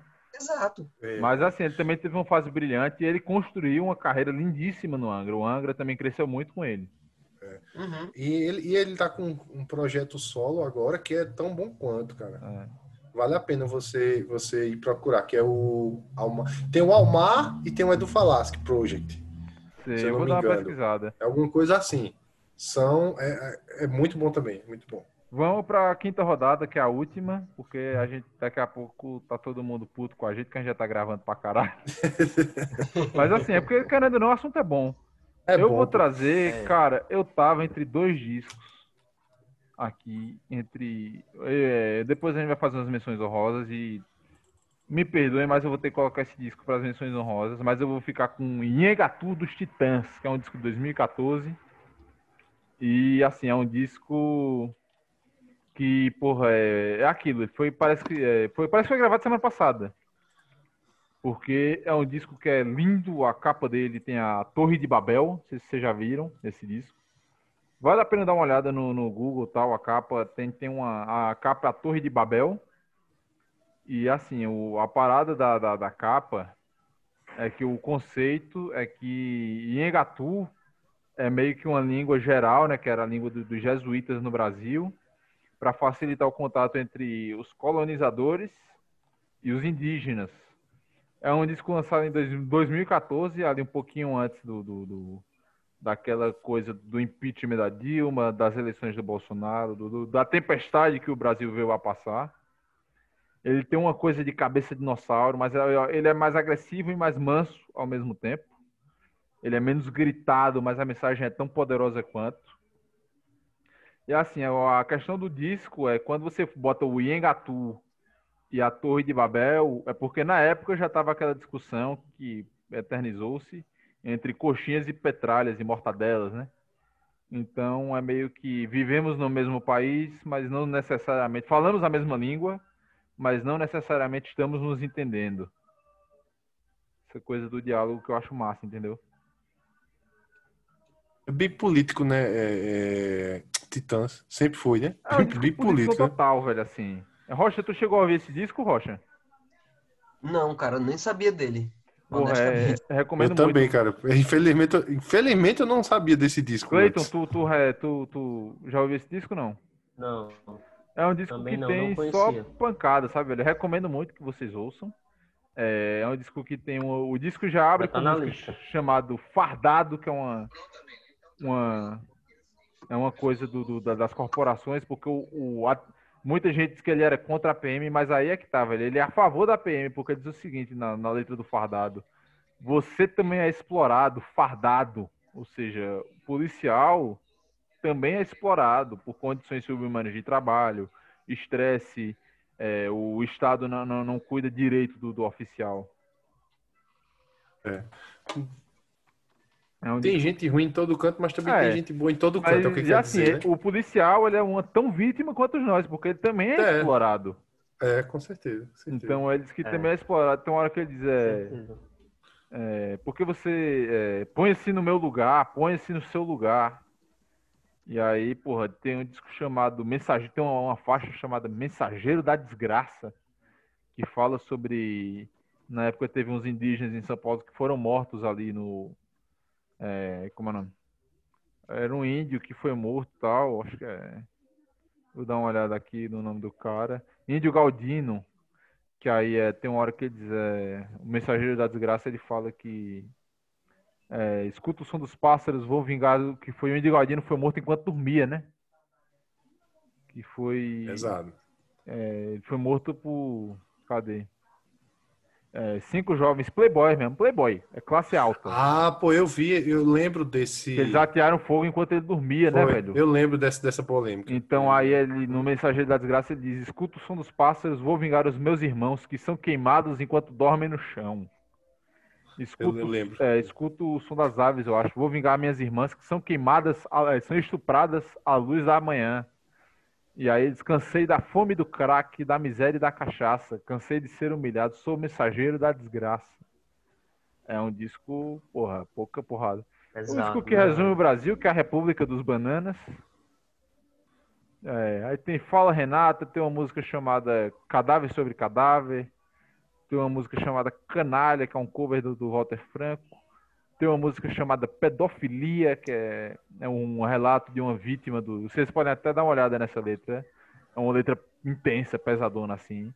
Mas é a reação da vítima ao, ao pedófilo, de como tudo acontece. Igor. Oi. Como eu acho que nessa rodada, como ninguém conhecia esse disco, você tem que ter que indicar três músicas dele. O que é que vocês acham aí? Tá certo? Tá- Concordo, É. concordo. Tem que indicar porque nenhum de nós conhecia, só você. Pô, eu vou recomendar esse disco, então. Vou, vou pular. Porque tem muito, tem, tem muito sobre preconceito e tal. Eu vou recomendar uma música chamada é, Quem São os Animais? Que é uma música que fala que talvez o Rocha sa- saiba melhor do que disse, porque ele enfrentou mais isso do que nós. Que é o preconceito. Porque eles dizem o seguinte: é, Rocha, se você quiser, você pode até pesquisar essa letra dessa música quando a gente tá aqui conversando. O nome da música é. Quem São os Animais? É, e, porra, é, você vai se ver muito, talvez, nessa letra, porque você já deve ter passado por perrengues, assim, pancadas. Porque tem uma hora que ele diz assim, é, é o refrão é que você tem que respeitar o direito de escolher livremente como um velho mandamento. Você tem que respeitar o direito de ser diferente como um novo sacramento. Aí ele diz, é, te chamam de viado, de sujo, de incapaz. Te chamam de macaco. Quem são os animais? É uma letra... Pesado. Pesada, velho. E aí, aí você fica naquela, pô. Quem são os animais? Pô, chama Bem, de, bem, bastante reflexivo. é, chama de macaco, tal, inventa o teu pecado, ele fala em outra hora. Te chama de viado, inventa, vive no passado. Então, você se põe a dizer, é, quem são os animais no final das contas, sabe? É quem chama ou quem, quem, quem é chamado? Mas é aquilo, é Titãs. O Titã sempre É, vai, e vai assim- mexer na ferida, Titãs. É, e, e é, é pancada, né, velho? Porque dizer, te julgam e não aceitam tua fome, te insultam, te condenam a pecar, te julgam, nem conhecem teu nome, te humilham, não te deixam falar, tá ligado? E é isso é a vida diária de quem é negro, quem é lésbica, é, que você é julgado sem nem saberem seu nome, sua origem. Você é Cara, se julgado lembrou direto. agora foi. Se me lembrou agora de Cazuza, quando ele dizia: Me chamam de ladrão, de bicha, maconheiro. É. É. E é isso, pô. É, te, te, te, te- te chamam de, de incapaz, né? De, de- E aí eu vou indicar Quem São os Animais, que é uma música que eu gosto muito.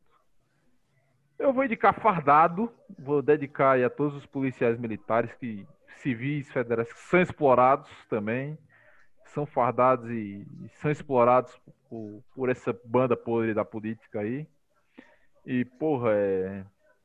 Eu acho que eu vou indicar Mensageiro da Desgraça, velho. Que é uma puta música pesadona também, com mensagem, assim, velho. Você ouve, você toma um soco e volta, tá ligado? Pra Então, mim, né? é... E é um, é um soco bom, que é o soco da realidade, né, velho? É. É o acorda, porra. Vai, enxerga o mundo ao teu redor, tá ligado? É, e Show de Rocha, bola. vai pro teu disco aí. Vamos pro teu disco. Ficou pesado, né? Ficou, Ficou clima tenso, pesado. ficou um pouco tenso. Por falar em ficar pesado, eu trouxe um disco para finalizar um pouquinho mais leve, um pouquinho mais, mais animado, assim. Eu trouxe o Ilegal do Tijuana. Ah, caramba, esse disco é maravilhoso. O disco do. Tropa de Elite. Exatamente. Porque eu acho que esse disco tem uma, uma outra cara do rock nacional que é bem interessante, que ele surfou um pouco na onda da mídia. Então ele ganhou muita visibilidade por causa do filme Tropa de Elite, né? E o refrão da música é extremamente, é extremamente é, é, pegajoso, né? Aquele do é, é, osso duro de roer, pega um, pega geral, também vai pegar você. E ele trouxe uma visibilidade para a banda, trouxe uma força para a banda e ele ele trouxe um, um som de rock para tocar, tocar em rádio com frequência, assim. É, e é tá, tava meio sumido. colocar coisinha chiclete. Tava meio sumido e uhum. é um disco de 99, provavelmente não fez muito sucesso na época e voltou à rádio, à voga, graças ao filme lá do, do, do Padilha. Filme. Isso. É, eu acho que você já conhecia esse disco, não? É Clayton e Felipe. Eu não conhecia o disco, mas eu conheci algumas músicas desse disco. Acho que o filme todo mundo conheceu Tijuana é, por causa do filme. Isso. Mas eu conheci algumas músicas desse disco, algumas músicas aleatórias desse disco. Mas o disco, o disco eu não parei para ouvir. Se e bem tu... que assim, quando saiu, fez muito sucesso Tijuana. Fez. E tu, Cleiton, conhecia? Eu, eu também não, não conheço o disco é, todo, né? Mas eu conheço hum. algumas músicas dele. É, e é um sensacional, Rocha. Tu escolheu muito bem. Qual música tu vai escolher? Eu vou indicar especificamente a música Clandestino. Eu essa não ouvi. É, mas deve ser sensacional. Tu... Ela, é, ao mesmo tempo que, ela, que ele puxou né, na, na, na, letra de Tropa de Elite, falando sobre polícia e tal, ele aqui fala sobre o outro lado. Ele fala sobre o ilegal, ele fala sobre maconha, ele fala sobre sobre é, é, é, estrangeiro ilegal no país, clandestinamente falando. É bem interessante. Porra, muito é bem bom. massa. Cleiton, tem alguma música desse disco para recomendar? Eu vou recomendar Eu Vi Gnomos. Ah, pô, essa música é a música do Brisado. Essa música é muito massa, velho. É muita onda essa música, velho. A música do maconheiro. É, é uma lombra Gigantesco. É, pra mim é muito sensacional, velho. Primeira vez que eu vi essa música, eu digo, não, bicho, isso é Tijuana mesmo, velho. Os caras é pra Tijuana. Eu digo, meu, que viagem, né? Muito diferente. Muita viagem, velho. Muita e tu, viagem. Felipe, o que é que tu vai indicar? Eu vou indicar a mais famosa mesmo, que foi a que eu mais ouvi. Eu vi tanto que enjoei, que foi Tropa de Elite, cara. Pô, eu vou indicar, eu vou indicar talvez uma das músicas que eu gosto mais até do que, que é Tropa de Elite, que é QVs. QVs. QVs. Rocha já deve ter ouvido essa música. Já, já sim. Que é sensacional, velho. O que vês quando me vês, sabe? É aquilo, bicho. O que é que você vê quando você me vê? Eu tô... Pô, é sensacional. Rocha, parabéns pela escolha, velho. É um disco injustiçado. É um disco injustiçado. Digo sem medo de errar. É injustiçado. É... Não é tão famoso. É, a banda a hoje falou, já, né? se, já se desfez, é. né? A banda acabou. Mas é um disco tremendamente injustiçado. É, e. É, Cleiton, vamos pro teu disco agora. Qual foi o último que tu vai fechar agora? Bora, o último que eu vou indicar é Gita, Raul Seixas. É um Porra, disco de 74, se não me engano. É o terceiro álbum de Raul. E, véi, é, é o pai do rock brasileiro, né? Raul tinha uma, além de, de ter uma presença incrível, né? Ele também não tinha medo de, de colocar o dedo na ferida, ele era é, um artista que só porra, eu admiro muito isso nele. Foi exilado, né? Foi exilado, foi preso, Esse apanhou. É... Esse disco ele é, é um artista, um artista totalmente controverso, com alto, é, muitos altos e baixos, muitas polêmicas e, pô, roqueiro, né, velho? Roqueiro. É, Não roqueirão. É, o perfil do artista bonzinho, ele com certeza não tem. Ele era um cara de opiniões ah. fortes. Algumas podem ser discutidas e discordadas, outras eu acho que não, nem tem como. É, e teve uma pra parceria. Se... Oi, pode continuar. Não, ele teve uma parceria sólida com o Paulo Coelho, né? Que se afastou da música para virar escritor, né? É, e dessa parceria veio os maiores sucessos, né? Da, da carreira dele. Inclusive, metade desse álbum, isso. inclusive, do Guita, é, é escrito em parceria com o Paulo Coelho. Eu acho metade das músicas. É, é, é exatamente. Rocha, o que é que tu acha Oi. desse disco? Cara, eu gosto demais dele principalmente porque ele apresenta para as pessoas uma coisa que a, a grande sociedade talvez não conhecesse, que vai ser a minha, exatamente a minha indicação de música, que é Sociedade, sociedade Alternativa. Que ele apresentar para as pessoas, né, pra, das, das grandes cidades, grandes subúrbios e tal, uma proposta de que a vida não precisa ser necessariamente daquela forma. Sim. E que existe outra possibilidade. Eu acho isso foda. E aí, porra, é comunista! Né? Sociedade alternativa? Não, eu acho que é, tem muita. Subversivo. É, subversivo. Tanto que o Raul foi preso e é, Paulo Coelho foi torturado, né? Acusado justamente de serem subversivos. Por causa dessa, dessa música, né? É. Que aí tinha toda essa parada. E tu, Felipe, o que é que tu acha desse disco? Cara, eu, eu, eu tenho uma história interessante com Raul Seixas. Eu gosto muito de Raul Seixas porque ele é muito nostálgico para mim. É como se ele fosse um amigo meu, sabe por quê? Porque meu pai conta muita história de Raul Seixas, que quando ele era mais novo, ele era do fã-clube, já assim, já encontrou com Raul Seixas, já tomou cana com Raul Seixas, virou outra noite já com Raul Seixas quando ele vinha para Recife. Aí meu pai era do fã-clube, aí o pessoal do fã-clube de cá ia para lá para Recife, aí se encontrar com ele, passava a noite com ele e tal. Aí pai conta muita história Aí eu gosto muito de Raul Seixas e desse disco também, porque Raul Seixas é como se fosse um amigo meu. Eu não conheci, nunca, nunca vi Raul Seixas na vida, mas pelas histórias que meu pai conta, ele é como se fosse um amigo do cara, pô. É o tio, tio Raul. É, tio, é como se fosse tio, tio Raul, pô. É, não, Raul Seixas é sensacional. É, acho que não. Meu pai disse que ele era um cara sensacional, um cara 10, humilde. Gostava era de chegar, tomar sua caninha, tocar o violão e conversar besteira. Pô. É, e, o assim, cara era gente como a gente. Ele é, é nós. É. Esse disco eu acho maravilhoso, Guita. É, não é meu disco favorito. Eu conhecia Raul interpretando quando ele cantava. Ele interpretava através de uma vez. Acho que minha tia tinha um CD dele. E ele. Eu acho que uma das primeiras músicas que eu vi foi, obviamente, Pluto e 1.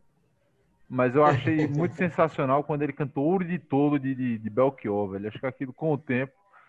Acho que eu tenho medo de me tornar o cara daquela música de Belchior, sabe, velho? Que é o cara que consegue tudo, mas o cara fica depressivo, fudido, tá ligado?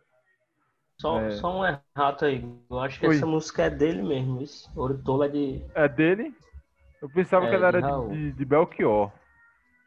Que eu acho que Belchior não, Eu acho que é dele mesmo. Vou dar uma pesquisada aqui, mas depois a gente vê. Mas assim, é, não é desse disco, mas o de Tolo eu acho uma música sensacional, velho. Porque. É, é incrível.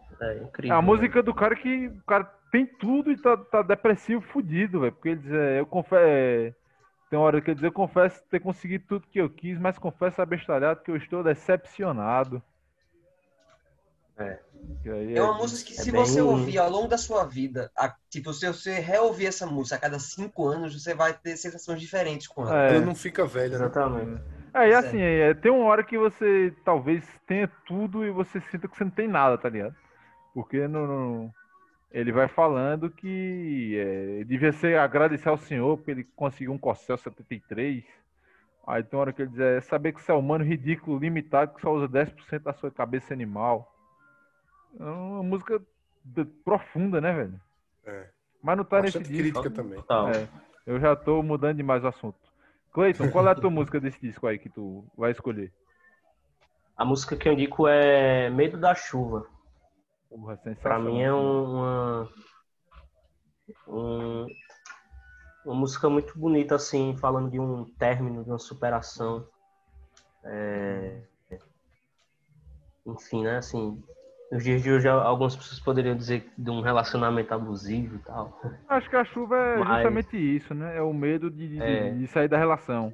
Ele perdeu o medo de sair da relação. É, mas para mim Você sempre pode... foi uma música que me tocou muito quando eu ouvi que você pode interpretar também, não como medo de relacionamento, mas o medo de você enfrentar alguma coisa na sua vida também, né? Também. Tipo, você enfrentou aquilo, você superou, você perdeu o medo daquilo. Eu, eu acho que eu acho que vai nesse sentido também, né? É, é. Tem, tem várias é. várias interpretações, né? É, acho que um dos meus discos favoritos dele é o Justamente Antes, que é o Cunningham Bandolo, que eu gosto muito do das Minas do Rei Salomão, mas não tá nesse disco. Então, Rocha, o que é que tu escolhe desse disco? Cara, eu acho que de guita eu escolheria a sociedade, alternativa mesmo. Viva a sociedade alternativa. É. Muito bom. Se é, eu quero e você quer tomar banho de chapéu, qual o problema, né? É. é. Não se meta na vida alheia. A vida, Deus deu a vida que é para cada Todo um. Todo homem, toda mulher é uma estrela. É. É, é o famoso ditado: Deus deu a vida que é pra cada um cuidar da sua. Se o amiguinho sai com homem, com mulher, não interessa a você, palhaço, como diria o Noia. Mas é isso, assim, a sociedade alternativa. Felipe, o que é que vai escolher? sempre sendo atual. Sempre sendo É. atual, Seixas. Felipe, o que é que tu vai escolher desse disco? Bicho, mais pela nostalgia, eu vou escolher o Trem das Sete, porque eu ouvi essa música e da- desde a primeira vez que eu ouvi, não foi nem com Raul Seixas, foi com Zé Ramalho. Eu não sabia que era de Raul Seixas. Desde que eu ouvi, tipo, o arranjo dela, a, a- o tom de voz que o cara canta, me, me chamou, sabe? Sei. Aí depois, depois, só que eu descobri que era de Raul Seixas. Eu vi quando eu era pequeno essa música, e desde que eu era pequeno não entendia quase nada das coisas. Até hoje eu não entendo, mas eu entendia menos. é, e me chamou a atenção essa música. Eu acho que eu vou ficar com a música título do disco, velho. Guita. Tá. Guitar, guitar, É incrível. guitar. Que é toda aquela coisa, né? Eu sou a luz das estrelas, sou a luz do luar, o, o medo de amar, né? Muito bom, muito bom. E, porra, é sensacional. Quando eu É. era criança, eu escutava essa música, eu pensava que ele tava falando de Deus, velho. Interpretava como ele falando de Deus. Na época eu era bem religioso, assim. É. Era uma coisa. Eu achava bonito.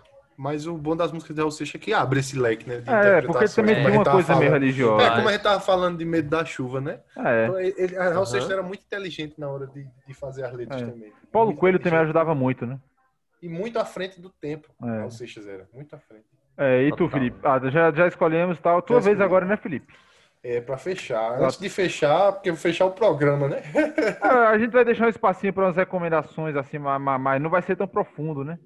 Ah, então deixa pra depois das recomendações que eu queria fazer duas menções honrosas a artistas, Vá, mas eu faço depois. deixar, faça aí as menções honrosas. Beleza. As menções honrosas que eu quero fazer são para dois artistas daqui da terra, né? De Pernambuco, basicamente de Recife, já que a gente tá falando de rock, um dos primeiros roqueiros que se auto-intitulava, né? Um dos primeiros roqueiros era. é, é, Como é o nome, meu Deus do céu? Agora fugiu, não acredito. Reginaldo Rossi, né? Que um dos Sim. primeiros discos dele né, The foi de Silver rock. né? Jets. É, Reginaldo Rossi e há um cara também que foi um, tipo, eu acho que o pai do metal pernambucano que foi Robertinho do Recife, cara. Pô, Robertinho Recife, puta guitarrista. Uhum. É, Robertinho do Recife. Injustiçadíssimo. demais, demais, demais. É, e Música Reginaldo Rossi era meio... Inclusive, velho, Goi, Cleiton. pode falar. cara. inclusive tem uma, uma versão de Robertinho do Recife com André Matos cantando uma música de Fagner. É, pô, ele- eles também estão. Vocês já viram? Não. Não, esse eu não vi. Eu vi Qual é a as música? versões que ele é fez lindo, de. lindo. Eu vi a versão que ele fez de Ace of Spades com o Zé Ramalho. Com Zé Ramalho. Isso eu É. vi. Tem um, tem um documentário no YouTube, depois vocês botam aí, eu não lembro como é o nome do documentário, que conta um pouco das. das não, documentário não. Uma entrevista que Robertinho do Recife faz com aquele Gastão. Sim. Muito boa a entrevista, muito e boa. pô. Ele o fala dessas Recife coisas. e tal. É um dos músicos mais injustiçados da nossa história. Verdade, É, verdade. é um grande guitarrista, a gente lembra de guitarrista, a gente lembra de Pepeu Gomes, com É. toda razão. Lembramos de, de grandes guitarristas, Kiko Loureiro, Kiko, é, Edgar Escandurra, mas Robertinho de Recife é um cara que merece toda a atenção, assim. Nossa, tocava demais. né? Toca ainda, né? Que é Toca ainda, tá é vivo, noturno. Noturno, noturno. Coração alado, né? É, é lindo, lindo. Vou, é vou- já lindo. vou ouvir, aqui agora, vou ouvir. Versão muito bonita. Mas e aí, Felipe, qual é o, último discão assim que a gente vai analisar aqui? Bicho, o último discão, como eu já havia dito, né? Eu descobri há pouco tempo e, tipo, revolucionou o metal nacional, que foi Roots, do Sepultura. Sepultura. É, Eu descobri ele há pouco tempo porque eu sou muito. é, é, é, eu não gosto muito desse vocal rasgado, não gosto muito de cultural, sabe? sei. Mas, bicho, quando eu peguei pra ouvir isso é pro Roots, que botou a primeira música, que é o Huts Blood Huts, meu É. amigo, que porrada, parece que os caras estavam dando chute na minha cara e eu caí no chão aí. e eu digo, não, vai, continue, velho, continue dando porrada, continue, continue. É. Meu irmão, muito bom, velho. Muito bom, porque, tipo, o Roots, ele é de 96 e revolucionou o metal, né, velho? É. Revolucionou como se fazia metal. A gente É um falou dos maiores sobre... discos de metal. Eu acho que é o maior disco de metal do Brasil e um dos maiores do mundo, cara. A gente falou muito sobre Angra e tal, mas eu acho que no- nos anos 90 teve duas frentes de metal que o Brasil se destacou muito e virou referência. O metal mais pesadão do, do Sepultura e o metal melódico do Angra. Foram. Isso, isso. Porque o, É. é, o Sepultura também, até hoje, são duas bandas enormes. E eu achei enorme. É, e, Enorme. pô, Sepultura hoje tá bom pra caralho. Eu acho até melhor DMP. Eu acho que depois que Max saiu, a banda só cresceu. Pô, bicho, mas assim, E- o disco, o, o Roots, a percussão do Roots e, e a- e as guitarras que eles geralmente eles abaixavam um, um ou era dois tons é, abaixo, né, do tom normal. Oxe, dava um peso, pô, Não, enorme. E tem uma parada de brasilidade nesse disco Tem. enorme. Tem, porque eles tem. gravaram com os índios chavantes, umas músicas. Eles gravaram, é, foi com os índios do Hum. Mato Grosso, se eu não me engano. Gravaram também com Carlinhos, Carlinhos Brown, Brown. altamente percussivo. Isso, é tipo assim, é aquele metal que é peso, que é o, vamos dizer assim, é o peso é, gringo Sim. misturado com o- a malemolência do Brasil, pô. E assim, Carlinhos Brown, a galera fala muito do The Voice e tal, mas é... Carlinhos Brown é puta de um percussionista, velho. Não, é, é porque o pessoal tira onda, né? É, vira meme, é. pô. Vira Carlinhos meme. Brown virou meme. É porque no popular ele virou o cara do The Voice, pô, mas na É. real mesmo, já ganhou Bicho, é um Oscar, músico, cara. velho. É um puta, Puta música, músico. É, É um certeza. puta do, do, do, percussionista, velho. E já ganhou Isso. Oscar. Lá, lá fora o trabalho do cara é reconhecidíssimo, tá ligado? Desde a época lá do, do Timbalada. Isso. Mas, pô, Timbalada então, revolucionou também, pô. Tem o puta do, do, do, do, do, do, do- do prestígio, tá ligado? Com certeza, com certeza. Aí, Rocha, o que é que tu acha desse disco? Eu sei que não é muito da tua vibe, Sepultura. Não, não é muito da minha vibe, não, mas é, eu também acho que ele ajudou a pavimentar o caminho do, do, do rock no Brasil. Tanto como você mesmo disse, tanto quanto o Angra, ele tem uma, uma, uma ele trouxe para o Brasil e se apropriou de uma coisa internacional para dizer que no Brasil a gente pode fazer também, tão bem feito quanto, né? E dando a cara Isso. local. Isso. Eu não, eu não vou saber indicar uma música especificamente, porque não tenho muito conhecimento sobre ele, assim. Não é uma coisa que eu paro para ouvir mesmo. Mas eu acho ele muito sensacional, assim, eu acho É. muito foda pelo que ele trouxe. Muito Cleiton, autoral, né? é. Muito autoral. Cleiton, o que é que tu acha desse disco? É, eu também confesso que eu não conheço. Eu Não, também não, não, não- Eu vim curtir mais Sepultura esses dias, é porque. Recentemente também. Mas já eu ainda prefiro mais a fase do Derek agora. Do... Eu não Sei, sou viúva sei. do Max, não. Já, sempre tá a galera viúva do Max e tal. Eu respeito, entendo, mas eu acho que quando o Derek entrou, a banda ganhou muito. E hoje. Porra, Aí né? também teve aquele negócio que toda banda grande, quase toda banda grande tem, né? As Os caras tretas, saem né? na porrada. É, e treta e tal, não sei o que e tal. Ah, é porque, assim, e hoje, porra, Sepultura tá bem pra caralho. Eloy Casagrande, que é o baterista atual Tá, do, do- tá. Assim, Igor Cavaleiro também é um puta do, do, do, do- do músico, tá ligado?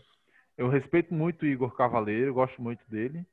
É, acho ele um Mas o Eloy é monstro. mas o Eloy é um monstro, velho. Monstro, monstro, monstro. É, dia desses caras que falaram que ele era o Neil Peart do metal, e assim, salva as devidas proporções, que ninguém nunca vai ser igual ao Neil Peart, É. mas realmente o cara tá muito bem, velho. Acho que Neil Peart, obviamente, é um gênio que nunca vai existir outro, tá ligado?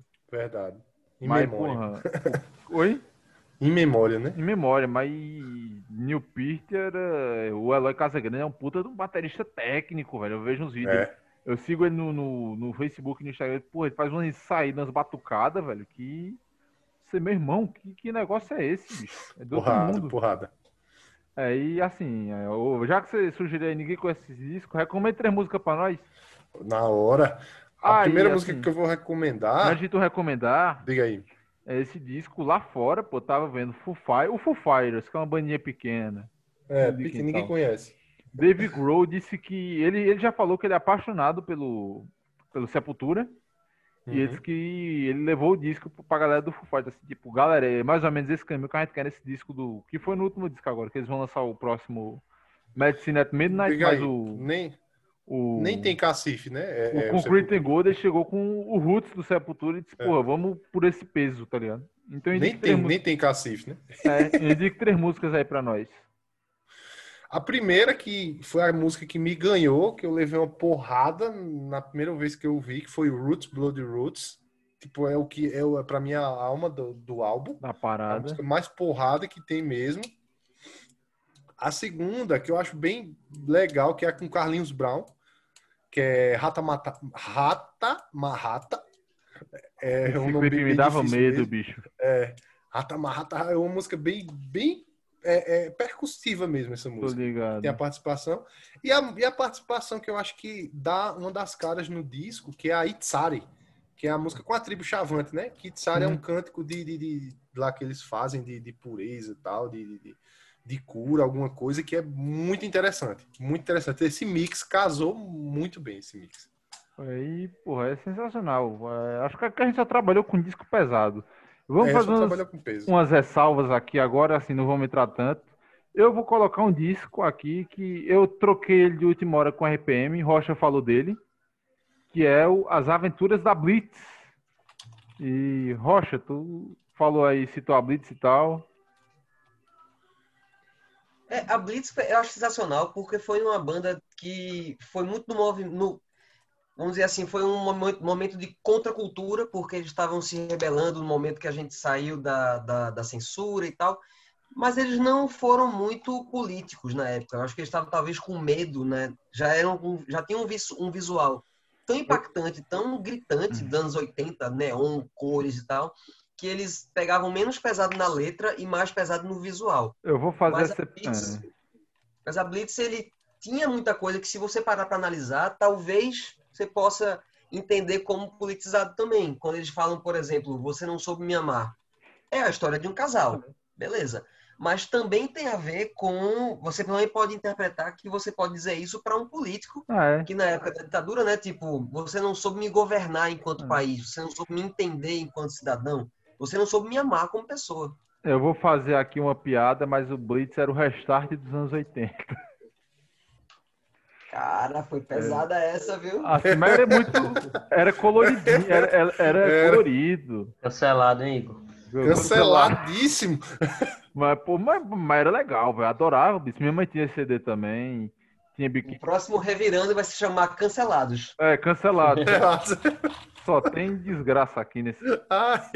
Eu mesmo eu sou, eu sou lixo, eu sou lixão. Eu sou o lixo da, da, da humanidade, da escória. Mas assim, é, é um disco que eu gosto e eu vou destacar desse disco. É, porra, eu acho. Rocha, tu quer destacar alguma coisa desse disco, não? Não, nada específico. Tu quer, Felipe? Tu quer, Cleiton? Não. Não. Eu não sou muito destacar... fã de Blitz, nunca não acompanhei muito não de Blitz, não. Vou destacar, porra, eu tava entre Geme e Geme, que é mais uma de amor, e Você Não Soube Me Amar, mas que eu vou ficar com, com, com Você Não Soube Me Amar mesmo. É, é porque a Evandro Mesquita hoje virou o Paulão da regulagem, né, bicho? Assim, ficou. Foi o que deu o, o que o grande público lembra dele, que é o cara da grande família, né? Mas, porra, vou ficar com você no Sobre Minha Marca, é sensacional.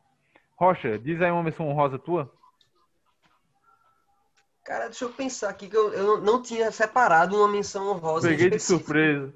Foi. Se quiser pular enquanto a galera vai pensando aí, Pronto, deixa a galera ir falando que eu vou, que eu vou pensar em alguma coisa. Diz uma menção honrosa tua? Véi, minha menção honrosa é. Na real, eu não coloquei na minha lista porque eu achei que alguém ia colocar. Eu tava na minha mente e disse, véi, com certeza alguém vai botar isso. Aí eu não coloquei na minha. É. Da Locals, Nação Zumbi. Porra, Nação, nação e... Zumbi. É, pesado, né, pesado. É, é necessário, né, velho? Necessário. necessário é. Aí minha, minha menção honrosa é essa. Eu jurei que tu ia meter um Afro Ciberdelia. Porra, pode ser também, né? Ah. Mas é porque eu prefiro Nação, o. O da Lama ao Caos. O da Lama ao Caos. É, assim, é só preferência pessoal mesmo. E Poderia tu... ter sido qualquer um dos dois, mas para deixar registrado. E tu, Rocha, gosta muito do Nação também desse. Eu gosto de algumas coisas do Nação, não tudo, mas eu gosto de algumas coisas do Nação, sim, porque eles têm uma pegada que é muito regional. Isso, eu acho isso foda. Pernambuco, né, velho? É... Pois é, pega uma coisa que é bem regional e junta ele com, com o rock e tal, você consegue criar uma, uma sonoridade diferente. Eu acho isso maravilhoso. Aí, eles criaram um estilo próprio, né? O Mangue Beat, uhum. né? É o Mangue Beat, pra não, pra, eu gosto, gosto demais. Assim, eu não sou fã de, tipo, saber todas as músicas, todos os álbuns, tudo, mas sempre Tô escutando Nação. Ah, acho que Nação, outras... quando a gente. Até com, até com o novo vocal, com Jorge do Peixe, é. eu, tem muita música boa também. Tem. É, da, o Homem Roubado nunca se engana, né, velho? É. Da lama ao caos, do caos à lama. E é da terra, né? É, da Terra. E tu, Felipe, É. tua menção honrosa. Tá. Bota o disco do Mão Assassino, seu safado. Não, eu na verdade foram dois discos que eu coloquei e tirei da lista, aí colocava depois, Qual era? depois, que foi o de Mamonas. Assim, E- é. Esse disco do Mamonas é um disco que hoje ele obviamente é clássico, mas eu fico me perguntando se ele é clássico porque todas as músicas são clássicas ou se ele só é clássico pela tragédia que houve, sabe? Eu acho que um pouco dos dois, cara. Por- Assim, Eu eu, acho que creio um que pouco dos dois. não iria sendo clássico, mas assim, eu acho que se É. eles estivessem vivos, talvez. Mas ele é mais clássico por causa disso. É, porque é um disco que obviamente tem muita música boa, todas as músicas são boas, mas, pô, por exemplo, eu amo Robocop Gay, inclusive já postei, já postei no Instagram uma foto minha, vinha ver um monte de abigobal falar, mas, "Ah, música do bom", que se foda, porra, posso, isso não, não, não me torna menos homem, tá ligado? E Robocop Gay é sensacional, pô, e meu colega comentou é, o, o pedaço da música, ainda botei embaixo, ai como dói. Né? E o- aquela música também, no, o, do- dos animais lá, os animais Sim, são é. os bichos. Então é muito bom, pô. É muito bom, pô. É. Comer tatu é bom, que pena, que dá dor nas costas. Pronto, uma, uma música dessa, uma letra dessa nos dias de hoje, Ave Maria. Eu acho É. que Mamonas fez parte da infância e adolescência de boa parte da galera, né? E a gente Nossa. só tem claro. Assim, é a crítica Nossa. aquilo, velho. Acho que se eles tivessem sobrevivido, feito outros discos, provavelmente É. Porque o algumas. Mamonas Assassinas, É. o grande e se, né? E se É. ele não, não tivesse morrido? Será que É. ele ia fazer sucesso? Será que o disco dele ia ser clássico? Será que E o se, raio ia né? bater duas vezes no mesmo lugar? É, é, fica essa questão. Mas de- eu só fico lembrando de uma música que era o terror das professoras do meu colégio, que era Sabão Cracrá. Sabe? Porque você começava com a música inocente do Cracrá. é, É, sabão, cra, cra. eu acho. E as Inclusive- professoras morrendo de medo que chegasse no final, né? É, É, e aí, inclusive Felipe, o é tem um. é, inclusive tem o Dinho no Faustão, quando ele começa a cantar essa música, ele diz. é, "A- as mães, as professoras, não sei o quê, deixem seus filhos cantar essas músicas. Essa É. música aí começa, sabão, cracra. É É. É, Zé Felipe, o que é que tu destaca desse disco? Bicho, o que eu destaco desse disco é o. o- Meu Deus, esqueci. Essa música que eu citei, que eu nunca lembro o nome, pô, que eu acho Qual? uma das melhores, pô. 1406, Shop Centes. Shop Mundo. Animal. Mu- É, Mundo ah, Mundo Animal, Animal, né? no caso. Mundo Mundo Animal, Clássico. é. Mundo Shop Centes Animal. é do- Shop Centes é do. do- Que é outra, outra, Outro outra clássico. música também, é. é Pra quem bom. era de Garanhuns, essa música fazia muito sentido quando ia pra cidade grande. É. O Sim, e o outro disco que, eu, que não entrou também. Que... Mas só do disco do Mamonas assim, vamos ficar um pouquinho nele. É, Rocha, qual é que tu, é, tu vai destacar o sabão cracra mesmo nesse disco? Vou. E tu, Cleiton? Bicho, eu gostava muito de. É... Porra. Eu acho que é a segunda faixa, velho. É Vira Vira. Ah, do. do Eita, é, era é- muito bom. Ah, bicho, cara, É. tudo, todas as músicas eram boas, Ah, todas as músicas são boas, velho. A gente Então não é, vai sim. destacar, destaca tudo. É pô. difícil até de escolher só uma. É, eu vou ficar com Adoro, Robocop gay. O Robocop gay, isso O aí. Robocop gay. Eu postei essa foto, tá no meu Instagram, se vocês quiserem dar uma olhada, tá lá pra ver que não é mentira minha, tá ligado? Eu postei, postei uma legenda assim, um Robocop gay, porque a galera, caso você não me conheça, tem 1,93m. Aí eu postei a foto na academia e postei a legenda, um Robocop gay. E, cara, adoro, velho. Mas o espírito do Mamonas era isso, era de Aí zoar. música que une os quatro aqui, acho que é 1406, né, velho? Que os quatro aqui é que é good e nós não have. É, isso não é, É. que é good, nós não have, pô. Isso aí. Bem isso. É, que é, eu acho que é a música do brasileiro, né, velho? Que, que o cara queria um apartamento no Guarujá, mas o cara só consegue um barraco em Itaquá. Verdade. E eu só vou entender muito dessa, dessa letra depois de mais velho. É. E o outro disco, qual era que tu queria? Sim, o outro que eu também fiquei entre. Eu tirava e colocava de novo, tirava e colocava, que é O Tempo Não Para de Cazuza, né? Puta, esse disco é maravilhoso. Cazuza era maravilhoso. Era, era. Mas, Só, pra, só pra fechar. Vamos ver aqui o que é que tem desse disco. Mas tem muita coisa, né? Não, É, tem é. muita coisa boa e eu acho que quem, quem citou Cazuza foi Rocha, não foi? Foi, Foi. Rocha que estou Cazuza. É, Assim, e eu. ah, tu quer destacar algo já desse vou, disco não? Já, já vou destacar logo que é Quando Não Beija Fogo, que é pra mim uma das que músicas mais pegou minha bonitas que música, tem. tomar no É.